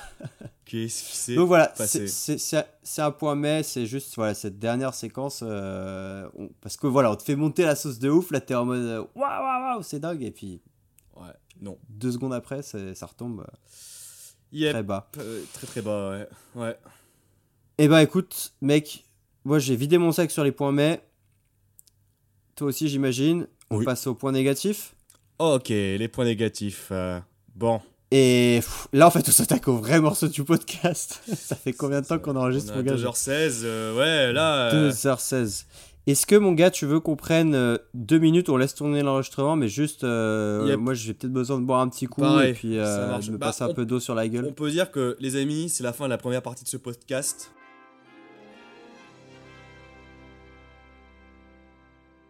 Salut tout le monde, c'est Jules à l'autre bout du poste.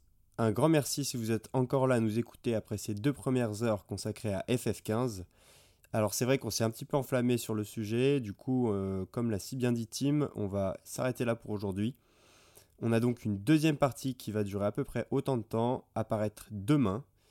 Du coup, fait rare, mais on vous donne rendez-vous dès demain pour un nouvel épisode du comptoir des recours.